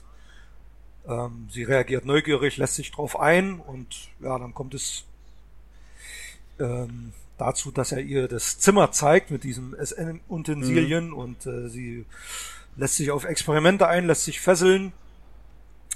Und dann zeigt er sein wahres Gesicht und fängt an, sie äh, zu misshandeln, zu schlagen. Und äh, dann lässt er sie auch zurück und das geht dann über Tage so, immer wieder geht er rein, misshandelt sie und ihr gelingt es dann, sich zu befreien und ähm, sie geht durch das Anwesen, versucht da irgendwie rauszukommen und gelangt in andere Zimmer und äh, findet dort die vermissten Frauen, die auch schwer missbraucht, misshandelt wurden und äh, körperlich sehr mitgenommen sind. Und sie befreit die alle dann und äh, letzten Endes überwältigen sie dann Christian Grey im Schlaf, bringen ihn ins Behandlungszimmer und ähm, rächen sich dann fies an ihm. So als Grundstory. Boah. Also so ein Rachethriller. So ein ähm, das ist so ein, so ein Rape and Revenge Film, sag ich mal. Ja, ist denn der mit Monica Bellucci, der auch in diese Richtung ging. Ja, und es gibt auch noch ein paar, die auch auf dem Index sind und auf der Beschlagnahmeliste stehen. Last House on the Left ist so ein Film Mm, ja, sowas, genau. Okay, ähm, und da sparst du auch nicht mit visueller. Ich spare äh, da. Nee, gar nicht. Da wird drauf gehalten, da wird. Ähm, und was ist die Motivation? Also, gehst du überhaupt drauf ein, warum Christian Grey so geworden ist, so wie man ja bei bei Michael Myers sagt, er hat als Kind halt Scheiße erlebt. Ähm, gibt's da, gibt's da auch sowas bei ihm, so eine Background-Story oder ist dir das scheißegal? Die, die müsste man dann in der Fortsetzung klären, die Background-Story. Okay, okay, okay, okay. Ah, herrlich. Ja, ich glaube, der wäre anstrengend zu gucken. Der wäre anstrengend das zu gucken. Ich habe mich ganz ehrlich, ich habe mich schwer getan. Ich wollte zuerst wirklich Filme raussuchen, die man zu Komödien umswitchen kann und bin dann ähm, zu der Erkenntnis gelangt, dass das überhaupt nicht funktioniert, dass es gar nicht geht. Also oder sehr schwer möglich ist. Also ich habe mein Blu-ray-Regal durchgenommen äh, und habe wirklich keinen einzigen Film gefunden, aus dem ich sinnvoll eine Komödie machen könnte. Wüsste ich nicht, wie das gehen soll. Ähm, das hat, ist in der Vergangenheit nur mit, ja, wenn man Filme neu synchronisiert, äh, dann funktioniert sowas, aber ja. Ich finde das wirklich schwer. Also. Wow, das ist harte Kost. Das ist ähm, richtig harte Kost. Aber es ist, ich hab, ist mir tatsächlich auch aufgefallen, dass es viel leichter ist, irgendwas ähm, harmloses zu was Bösem zu machen. Ja. Und äh, als umgekehrt. Und ich wollte in meinen Gedanken auch nicht zum Beispiel ähm, so Sachen jetzt, die für mich kult sind, wie Terminator oder so, in eine Komödie umschreiben, weil dann hätte ich es nicht mehr aus dem Kopf gekriegt. Und deswegen, äh, ja, habe ich es da entsprechend noch sein gelassen. Und entsprechend ja, habe ich mir auch noch einen Horror-Thriller überlegt. Und ähm, im Gegensatz zum ersten Vorschlag, den ich hier im Dokument habe, äh, wurde ich inspiriert, muss man in Anführungszeichen sagen. Äh, ja, durch Mary Poppins. Und zwar Mary Poppins als Horror. Ähm, und das ist auch ein bisschen Psycho. Ähm, stellst dir vor, es geht halt um diese Frau, die im Endeffekt, wenn man es auf grundsätzliche Basis sieht, zaubern kann, ja, die magische Kräfte hat, die Superkräfte hat in dem Sinne und praktisch die Realität verändern kann. Und ähm, die Frau hat äh, insofern bei mir einen psychischen Schaden, dass sie gedanklich komplett gefangen ist in ihrer ähm, Welt aus dem perfekten Familienleben. Also Zeit und Setting und so ist dasselbe. Aber man sieht halt als Kind hat sie äh, ein miserables Elternhaus und alles, was da so Kinder psychisch stören könnte, hat sie da eben durch ihre Eltern erfahren. Und ähm, irgendwann entdeckt sie halt dann auch ihre Kräfte. Also stellt sie ja so ein bisschen vor, äh, wie bei X-Men, diesem einen Teil, wo man ähm, auch äh, Magneto sieht als, als äh, Gefangener im KZ, der dann so von den Wachen umgeschubst wurde und er dann schon anfängt, so leicht dieses Metallzaun zu, ähm, zu bewegen mit seinen Kräften. So, da entwickelt sich das dann halt langsam draus. Und ähm, sie äh, wahrt nach außen die ganze Zeit, ne, dieses Mary Poppins-Style und ähm, ach, ist das ja alles toll? Und es geht auch so los oder es, nachdem so die Exposition da war, ähm, geht es dann auch so, dass sie halt so ankommt in diesem Haushalt und mit den Kids und allen, aber ähm, dann, wenn sie merkt, da läuft irgendwas nicht in ihren Willen, dann eben ihre Kräfte einsetzt, um äh, dieses perfekte Familienleben aufrechtzuerhalten und eben zwar gewaltsam. Also sie kann ja wirklich alles manipulieren und äh, nutzt es in dem Fall halt dann auch, um, um Schmerzen zuzufügen oder du kennst vielleicht so berühmt diese Szenen, wenn irgendjemand, der Telekinesekräfte hat, jemand anderen an sich ranzieht, so ein bisschen wie bei Star Wars dann sind die ja meistens immer so ganz steif, wenn die rangezogen werden. Ne? Sowas geht dann auch. Dann zieht die sie sich so ran und äh, ja, fügt auch den anderen Familienmitgliedern Schaden zu, um die zu zwingen, dass sie alles macht, was sie will. Ähm, so, und jetzt machen wir einmal richtig schön, wenn wir jetzt als Familie einmal Kaffee trinken und Tee. Machst du bitte Tee? Ähm, und dann geht da irgendwas schief, meinetwegen der Teebeutel fällt runter, Kamera fällt auf den Teebeutel, fährt langsam zurück. Die anderen wissen schon, was gleich passiert. Die rastet dann aus und sagt, das gehört sich aber nicht in einen äh, anständigen äh, Hausmädchen und äh, bricht dir so den Arm oder so gedanklich und, und, und fügt den hinterher wieder zusammen. Also so, das ist ein Mix aus vielen. Du musst mal zum Beispiel auch Black Mirror gucken. Black Mirror, diese Serie auf Netflix, da gibt es eine Folge ähm, in der dritten Staffel, wo ein Typ in ein VR-Programm immer reingeht, wo er sich äh, so eine Enterprise-mäßiges Raumschiff mit Crew nachgebaut hat. Und diese Crew besteht aus, die, die hat er das Programm berechnen lassen, die Figuren, aus DNA-Spuren von echten Kollegen, die hat. Also er ist, der ist so ein Loser im Büro und zum Beispiel, wenn, hat sein Chef mal ein Eis gegessen, ja, und den Stiel weggeworfen und das, den Stiel nimmt er halt mit und das Programm kann daraus hin aus der Speichel-DNA den Menschen wiederherstellen im Spiel und da hat er halt dann da eben auch das Programm manipulieren kann, alle möglichen Mächte, also als er ihm einmal dumm kommt, äh, ähm, näht er ihm auch so den Mund zu wie in Matrix und so weiter und macht halt da, lebt da seine verdunkelsten Fantasien aus und so in der Art wird es da ihm aus. Also das macht man aber nicht. Und ähm, dann sind die da alle wirklich müssen das Spiel mitspielen und kommen auch nicht aus dem Haus raus, sind da sozusagen gefangen, aber nur damit sie halt ihr ihr ähm, perfektes Familienleben so in der Art bekommt, manipuliert sie Gedanken, Schmerzen, Gewalt, Folter und äh, kann das aber auch alles mal rückgängig machen, sodass es praktisch eine Endlosschleife ist. Vielleicht am ehesten noch vergleichbar, vielleicht kennst du den Film Funny Games. Ja, wo die Typen da auch in so eine Familie kommen und mit, mit, äh, mit, mit der Fernbedienung sogar diese eine berühmte Szene, wo sie den Film anhalten und zurückspulen, als die überwältigt wurden. Ja, so in die Richtung geht das und ähm, ja, es geht halt dann darum, dass die versuchen, sich da dann zu lösen, wenn sie nicht aufmerksam ist und äh, genau. Ja, schon scheiße, oder? Dass wir so, so scheiß dreckige Gedanken haben eigentlich. Aber, aber Weißt du, woran ich bei deiner, bei deiner Fantasie denken musste? Es gibt einen Film, den finde ich sogar richtig gut. Der heißt Das Kindermädchen. Okay. Das ist, eigentlich ist das die Horrorfassung von Mary Poppins. Okay. Ähm, guck dir den, der, der ist, oh, warte mal, wie heißt der Regisseur? Der hat doch. Ich google gerade mal. Das Kindermädchen 2012. Warte mal, ich mach mal mit auf. Nee, nee, der ist nicht von 2012. Nicht? Okay. 90er, Anfang 90er, 90, 91 muss er sein. Ja, ich sehe es gerade. Das Kindermädchen ähm, von William Friedkin. William Friedkin, sein? genau. Der hat auch einen Exorzisten gedreht. Und, oh, ähm, okay, ähm, okay. Da ist es tatsächlich so, dass auch so ein Kindermädchen reinkommt, die ähm, das Kind von der Familie als Opfer sieht und äh, also sich da einschleicht und ähm, einschmeichelt und der Vater ist fasziniert von ihr, schläft dann auch mit ihr und ähm, aber sie ist auf das Kind aus und will das ähm, so einem Ritual opfern. Da ist so ein Baum im Wald, der dann, da spritzt auch Blut raus und äh, sehr heftiger, sehr brutaler Film. Geht so ein bisschen in die Richtung, die du dir überlegt hast. Mhm. So ein bisschen. Oh Mann, da sagt noch einer, Hollywood ist einfallslos. Vielleicht wurde einfach schon alles erzählt. oh je. Aber ich habe mich natürlich extrem inspirieren lassen durch anderes. Ich äh, kann auch mal wiederholen aus dem vorletzten Podcast meine Bewunderung für so Leute, die wirklich ähm, komplett Originalmaterial erschaffen. Nolan zu seiner Hochzeit äh, mit Prestige und sowas darauf zu kommen. Das ist wirklich, wirklich beeindruckend, ja. Erst hatte ich ja Dumm und Dümmer als Spionagethriller, halt, dass sie nun im Prinzip nur so tun, als würden sie so sein und äh, in Wirklichkeit aber infiltrieren müssen. und dann gibt es irgendwann so einen Moment, in dem sie umschalten auf so James Bond-Moves. Aber naja, äh, ja, wenn ihr noch Pitches habt, lasst sie uns gerne mal zukommen, aber ich finde da, es gibt da auch äh, richtig Seiten für, ähm, Genre-Swap nennt man das äh, im Original, dass es, ähm, dass, dass da eben Filme, die relativ leicht umzuprogrammieren sind, die Internetseite, die ich hier als Recherche raus hatte, wäre zum Beispiel auch Willy Wonka, äh, Charlie und Schokoladenfabrik als Horrorfilm.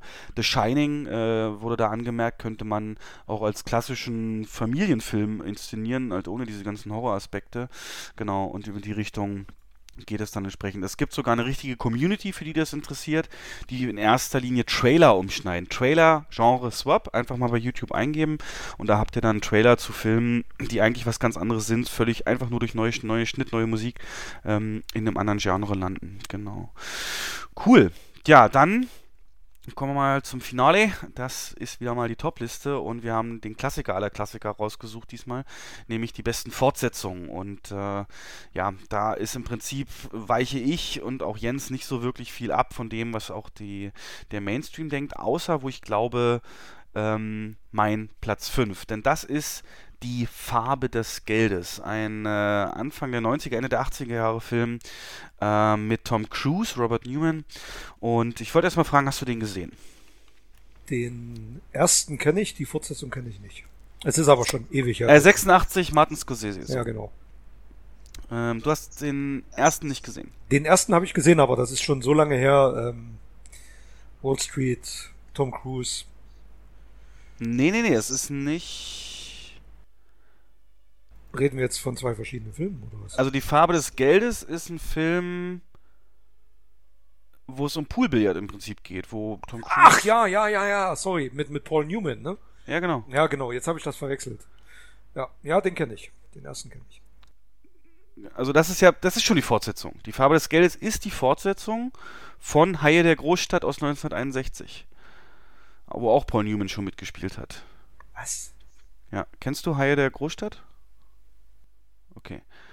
Weil auch da geht's, da ist halt, ähm, da ist im Prinzip ähm, Paul Newman, der junge Poolbillardspieler, der gegen ähm, einen Superzocker halt sich anlegt und äh, das sein ganzes Leben so ein bisschen in, in, in den ähm, na, ins Fokus gerät und so das Ganze nebenbei ah, auch. siehst du, ich habe das jetzt verwechselt. Ich habe das jetzt mit Wall Street und seiner Fortsetzung ah, verwechselt. Ne? Die hieß okay. ja so ähnlich dann.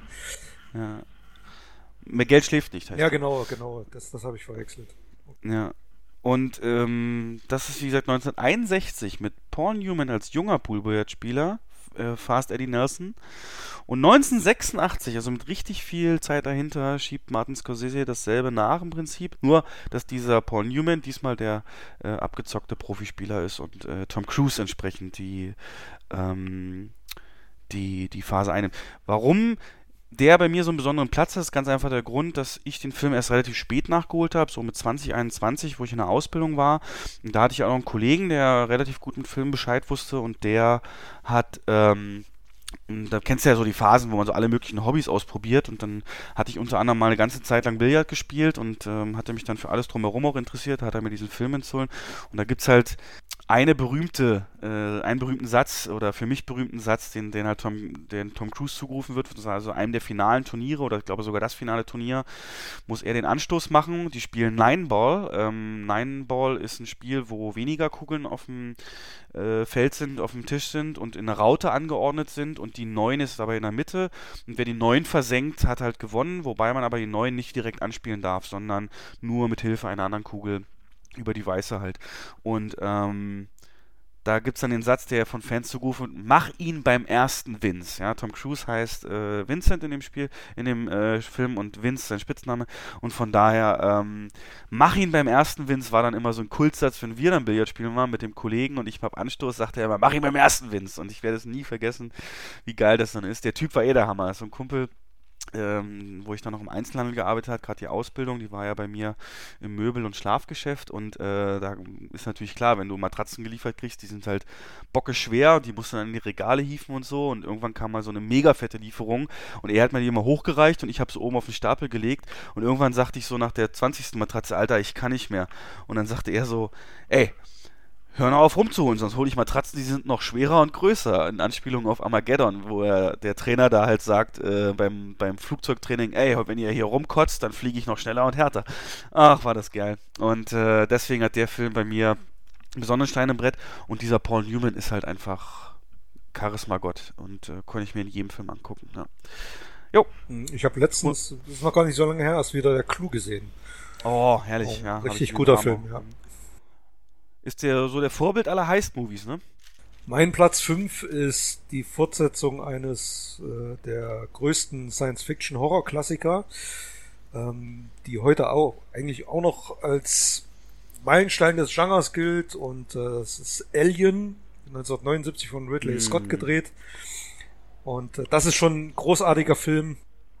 Aber die Fortsetzung, sieben Jahre später, James Cameron, äh, toppt das noch um einiges. Ähm, und das, das Geniale an diesem Film ist, dass der nicht einfach nur den ersten kopiert und die Grundstimmung weiter äh, spinnt, sondern komplett eigenständigen Film draus macht mit einem ganz eigenen Stil, als Actionreißer inszeniert, ähm, mit tollem Cast, mit super Effekten für die damalige Zeit und mit einem hervorragenden Score von James Horner. Mhm. Also ich finde, Aliens ist einer der das ist so ein Genre-Mischling aus Horror, Action, Science Fiction und äh, der funktioniert hervorragend heute noch. Allerdings, jetzt kommt mein Totschlagargument. Wir haben ja eben Genre geswappt und ähm, ja, Alien, klassischer 10 kleine Jägermeister Horror, gegenüber Aliens Sci-Fi Action. Ist das überhaupt vergleichbar? Weil du sagst um Meilen besser. Bedient ja nicht nur andere andere Bedürfnisse, Rezeptoren? Das ist eine gute Frage, aber man kann man kann beide Filme gut finden. Ähm, man muss die äh, von einem anderen Blickwinkel aussehen. Alien hat damals so, so einen Meilenstein gesetzt. Ähm, da streiten sich heute noch Filmfreaks darüber, ob das eher ein Science-Fiction-Film oder ein Horrorfilm ist. Das ist im Prinzip genau dieselbe Frage, die du auch gestellt hast. Ich meine, Alien ist eher ein Horrorfilm. Und Aliens auch. Obwohl Aliens halt viel höheren Actionanteil hat als Alien. Und deswegen findet der in meinen Augen ein ganz anderes Publikum. Also ich finde, Alien 1 gucke ich zwar auch. Du kannst aber Alien. Aber es ist, der macht mir, also der bedient mich nicht so in meine Geschmäcker wie halt der zweite. Das ist halt ja, ein anderes Genre. Da, deswegen, deswegen ist Teil 2 ja auch bei mir äh, höher positioniert als der erste. Deswegen ist das für mich halt eine perfekte Fortsetzung. Ja, dann kann ich schon mal vorweggreifen, den hatte ich auf Platz 2 sogar, denn ich feiere es genauso wie du. Ähm, das ist äh, genau das, was das Franchise brauchte. Ich glaube, nochmal dieselbe Geschichte, wie es ja heutzutage viele ähm, Fortsetzungen nur einfach größer machen, ähm, ist nicht, nicht genug. Und hier ist genau die richtigen Impulse gesetzt worden. Und so viel Ikonisches, vielleicht Nerdwissen, ähm, die Vasquez, die äh, taffe Frau, die da mitkämpft in dem Squad, ist dieselbe Schauspielerin wie äh, Janet aus Terminator 2, äh, die Stiefmutter von, äh, von John Connor. Und richtig geil geschminkt, erkennt man halt überhaupt nicht. Ja. Die, ihren Mann, die ihren Mann das Auge dann an, ans Brett nagelt. Na, das war ja der T1000. Ja, aber das sie spielt ja das ja. ja, genau. Ähm, und der Bogen ne, geht von Alien nach Aliens hoch und zu Alien 3 geht er wieder runter, meines Erachtens nach. Den hat David Fincher inszeniert und äh, es ist kein schlechter Film, aber für mich irgendwie. Du, Fincher ist ein guter. Ich glaube, da wurde ihm viel reingeredet. Sehr er war viel nicht so, nicht so etabliert wie jetzt, wo er mehr seine Sachen machen kann. Zum Beispiel feiern ja jetzt alle gerade ab, dass er das World War Z Sequel drehen wird. Ähm, den Brad Pitt-Film mit den Zombies wird er Teil 2 inszenieren und ähm, wenn du dir auf Netflix auch seine Serien anguckst, ähm, das äh, hier Mindhunter, dann ähm, merkst du, jetzt ist er etabliert und jetzt so ein Alien 3 würde definitiv nicht mehr rauskommen. Nee, es gibt Obwohl ja, ich die ja. äh, es gibt ja sowohl von Aliens als auch von Alien 3, äh, 3 auch Director's Cuts. Ne? Also Aliens, die 30 Minuten längere Fassung, die für mich deutlich noch mal deutlich besser ist als die Kinoversion. Ja. Und von Alien 3 ähm, gibt's eine erweiterte Filmfassung, die von Fincher zumindest stärker autorisiert ist. Wer die Blu-ray-Box hat, hat die damit drauf. Ähm, macht den Film einen Ticken besser, aber immer noch nicht perfekt. Aber du hast recht, das Studio hat eben total reingeredet und er konnte seine Vision nicht komplett umsetzen. Genau. Ansonsten fand ich den Ansatz recht gut, dass du sagst, für jeden Teil einen neuen Regisseur, der sein eigenes Flair reinbringt. Und ähm, hat ja, wie gesagt, 1 und 2 auch entsprechend gut geklappt, genau. Okay, ähm, Platz 4 bei mir. Oh, nee, überspringe ich mal. Ähm, Platz 3 bei mir, Captain America 2. Oder wie heißt er bei uns? The First Avengers, Return of the First Avenger? Nee, wie heißt das? Ähm, Re Return of the First, First Avenger, ja. Genau. Also im Prinzip das, wo erstmals dann ähm, sein Kollege da mit dem Metallarm auftaucht. Mann, ist das peinlich, wie heißt der jetzt? Ähm, Der Winter Soldier. der Winter Soldier, natürlich, Winter Soldier heißt er auf Englisch, genau. Und ähm, auch Daniel Brühl eben seine, nee, der Civil War, oh mein Gott, was ist los mit mir? ähm, Captain America 2 auf jeden Fall deswegen für mich, weil eins war halt nötig, da alles, ähm, das ist so, eins ist für mich klassisch Marvel, auch Marvel noch, als sie sehr jung waren, noch Erfahrung gesammelt haben. Und zwei ist ein Sprung in eine ganz andere Liga, was Marvel-Filme angeht. Das ist für mich äh, ein, ein Agenten-Thriller, kann man sagen, mehr oder weniger. Die ganz großen Superhelden-Sachen fallen da ja auch raus. Ähm, natürlich hat man Kämpfe, aber die hast du auch bei James Bond ähm, und so weiter. Aber meistens auch Hand zu Hand.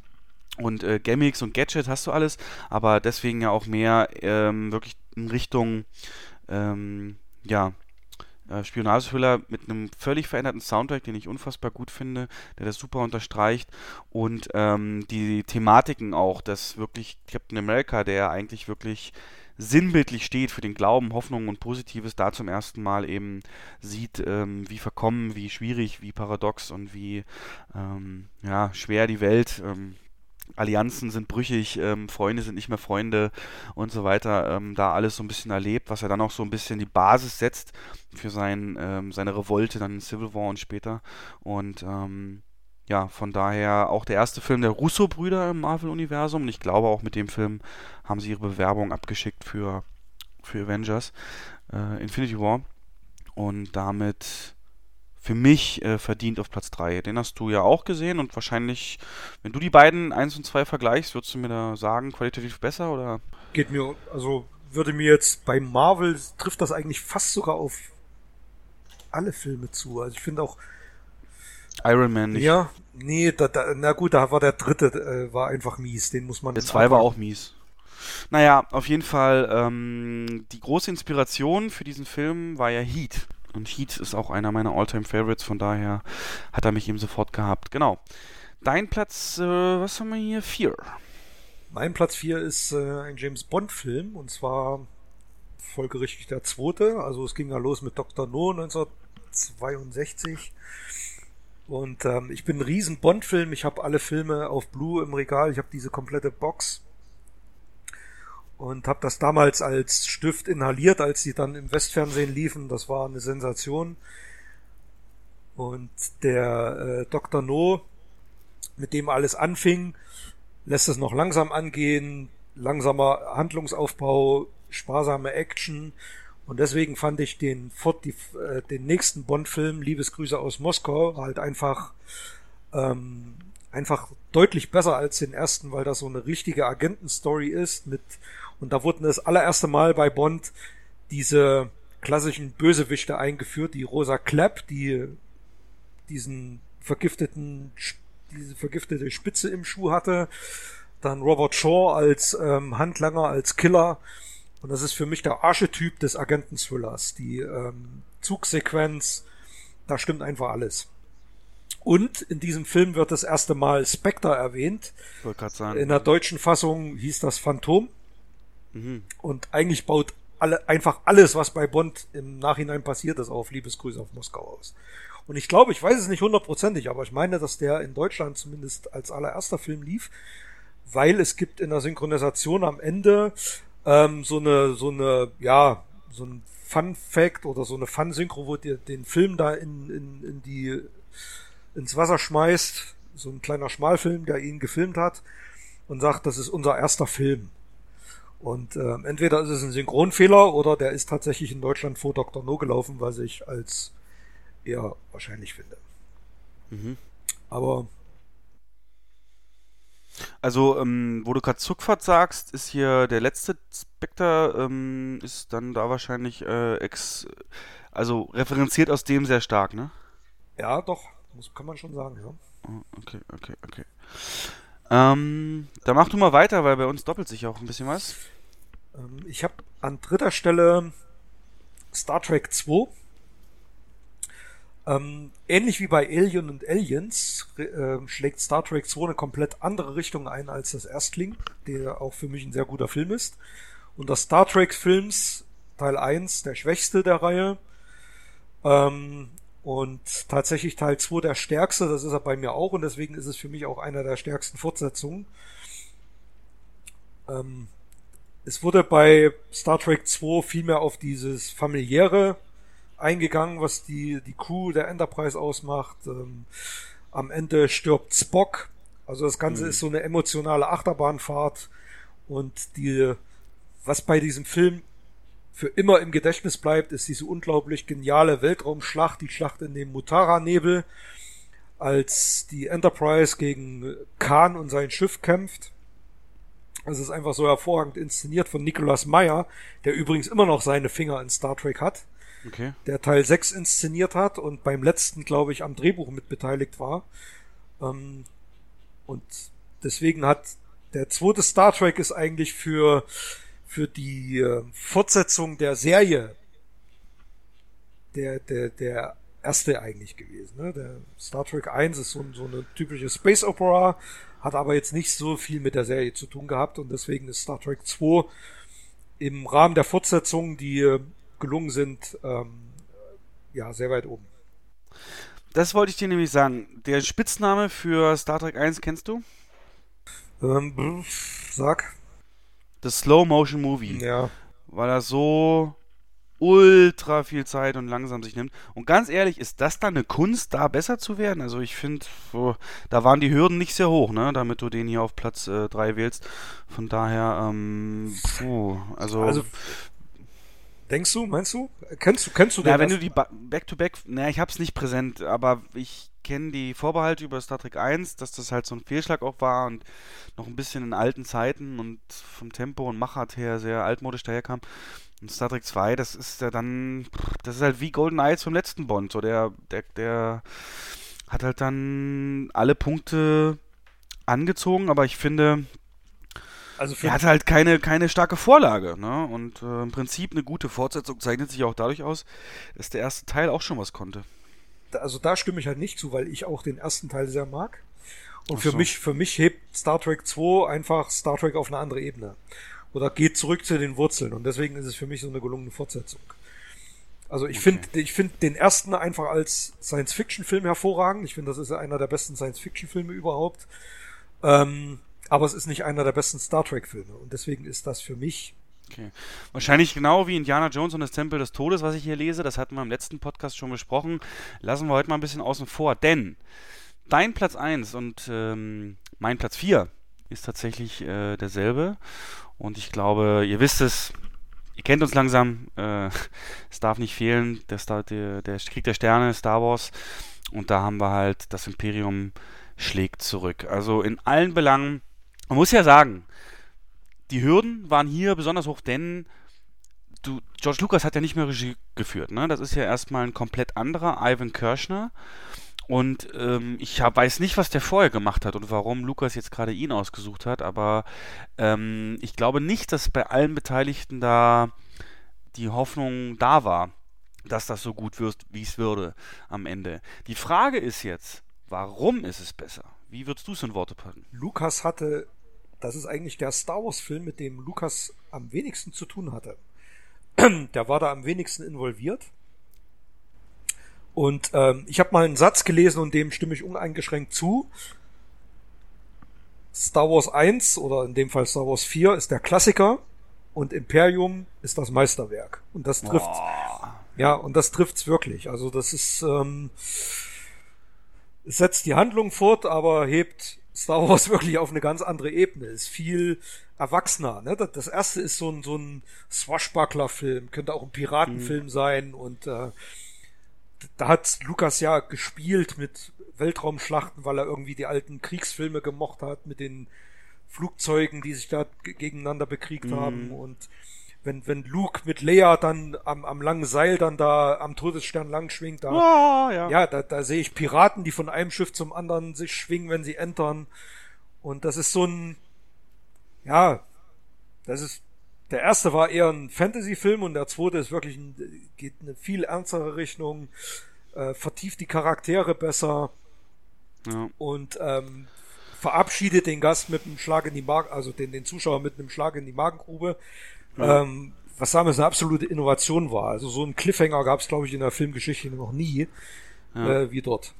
Das war ja auch die große Verarsche an den Star Wars-Fans dann Jahre später mit äh, Jetzt Last Jedi wurde ja angekündigt oder drüber geredet, das ist das Empire dieser Trilogie mit so einem Cliffhanger ja, ja. und wird düsterer und alles. Und was haben wir bekommen hier? Man reitet da durch so eine Casino-Stadt auf irgendwelchen Tieren. Also, oh Gott.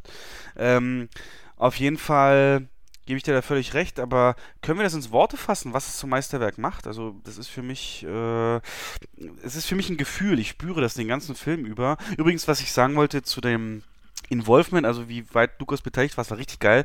Es gibt Geschichten, musst du mal ein paar YouTube-Dokus angucken, Making of. Ähm, Irvin Kirschner, dann kommt irgendwann mal Lukas ans Set und äh, sagt dann so, ähm, ja, hier, das sieht ja ganz gut aus und was hast du noch so vor? Aber ich würde das so und so machen. Und in dem Moment, wo Lukas anfängt, da Irvin Kirschner irgendwas vorzuschlagen, legt er seine Hand so auf die Schulter, guckt ihm in die Augen und sagt, George, you wanted the Kirsch, you got the Kirsch. Now fuck off my set. So, also sinngemäß, nur hau hier ab. Ähm, also, dass der sich schon mit The Kirsch, ja, The Kirsch, also von seinem Nachnamen her bezeichnet, also der Typ muss doch schon krasser sein, als man so äh, dachte.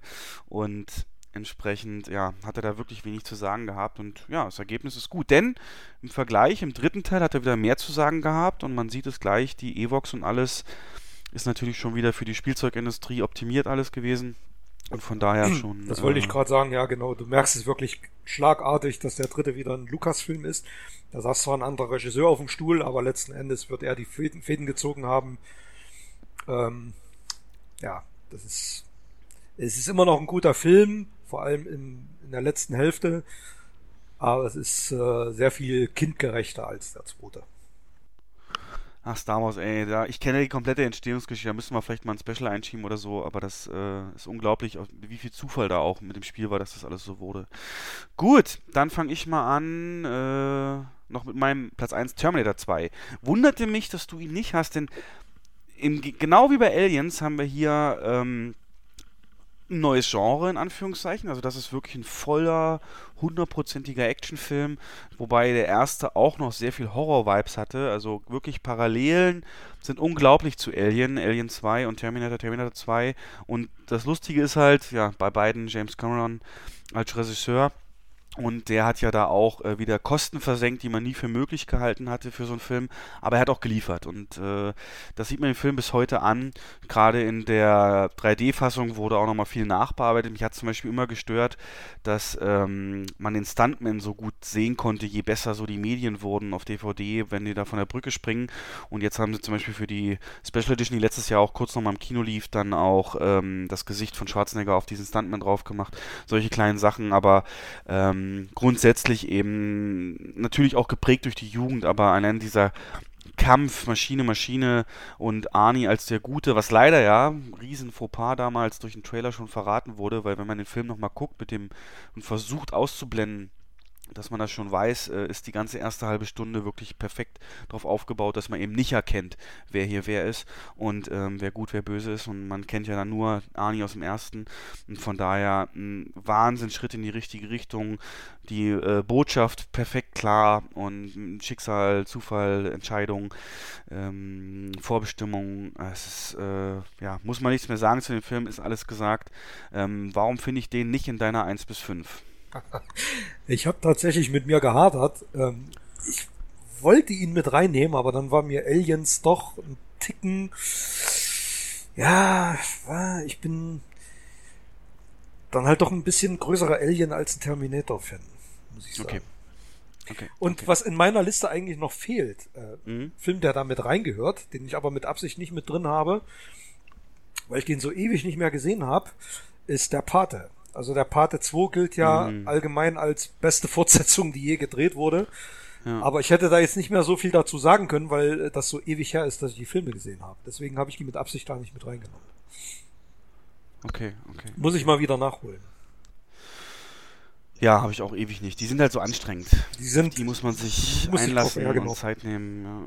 Aber da ist die Fortsetzung, Fortsetzung halt ein Prequel.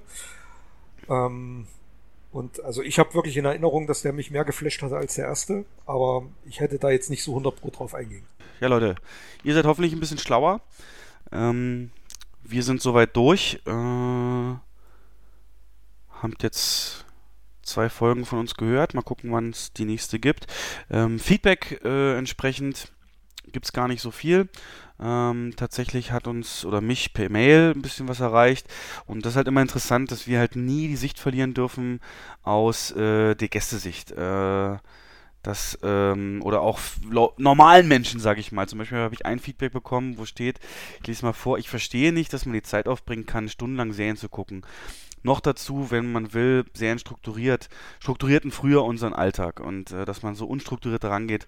Ähm, ist völlig unverständlich für manche. Also so dieses On-Demand halt, dieses Streaming und äh, ja, das, das war so eins. Ansonsten, ähm, dumm, die dumm, die dumm, nicht so lange Podcasts, das haben wir ja diesmal dann beachtet, sind ja jetzt mal ein paar kürzere geworden. Und ähm, ja, nochmal ein Lob war äh, gekommen für dein Rundumerlebnis, äh, was du als Beispiel gebracht hast, die CD mit den Liedern vom Soundtrack gleich am Ausgang merchandise-mäßig mitzuverkaufen. Das hätte un, also das hat sehr viel Zuspruch gefunden und ähm, ja, habe ich mir jetzt letztens, was habe ich da geguckt? Äh, ich weiß nicht, aber da habe ich mir auch gedacht, wenn es jetzt den Soundtrack gäbe, würde ich mir sofort kaufen. Vielleicht sogar First Man, weil er so gut Überleg war. mal Bohemian aber Rhapsody. Bohemian, Bohemian, ja. Das Bohemian-Album draußen wäre ein Hit. Vor allem, die haben ja das Live-Aid da auch mit drauf, mit diesem EO und alles und ach, ja, vertane Chance, aber gut. Mm, ja, in dem Sinne sind wir sonst aber auf alles eingegangen. Hast du noch was? Äh, nee, du hast eigentlich alles gesagt. Hat Spaß gemacht und äh, ich denke mal, dass in, weiß ich nicht, zwei, drei Wochen oder so. Ja, wir gucken mal. Du bist ja wieder im Urlaub, ne? Ja, ja, ich bin dann im Urlaub. Geht's wieder weg? Nee, nee. Family vielleicht ein bisschen, aber ansonsten also kannst du ein bisschen was nachholen. Ja, ich hoffe mal. Breaking Bad, sage ich nur. okay, ähm, dann danken wir euch fürs Zuhören, sagen, äh, wir hoffen, ihr hattet Spaß und bis zum nächsten Mal. Geht ins Kino, genießt die Filme und achtet auf die Altersfreigabe. Tschüss. Genau, tschüss. I'm done with running and I'm sick of hiding. Power is making decisions. And whatever course you are charting, I choose you. My husband. We need to unite Scotland. Robert the Bruce is an outlaw. Any man or woman who would give shelter to him or his ranks is to be executed without trial. The people are desperate for justice. I serve Robert Bruce! Join us to free our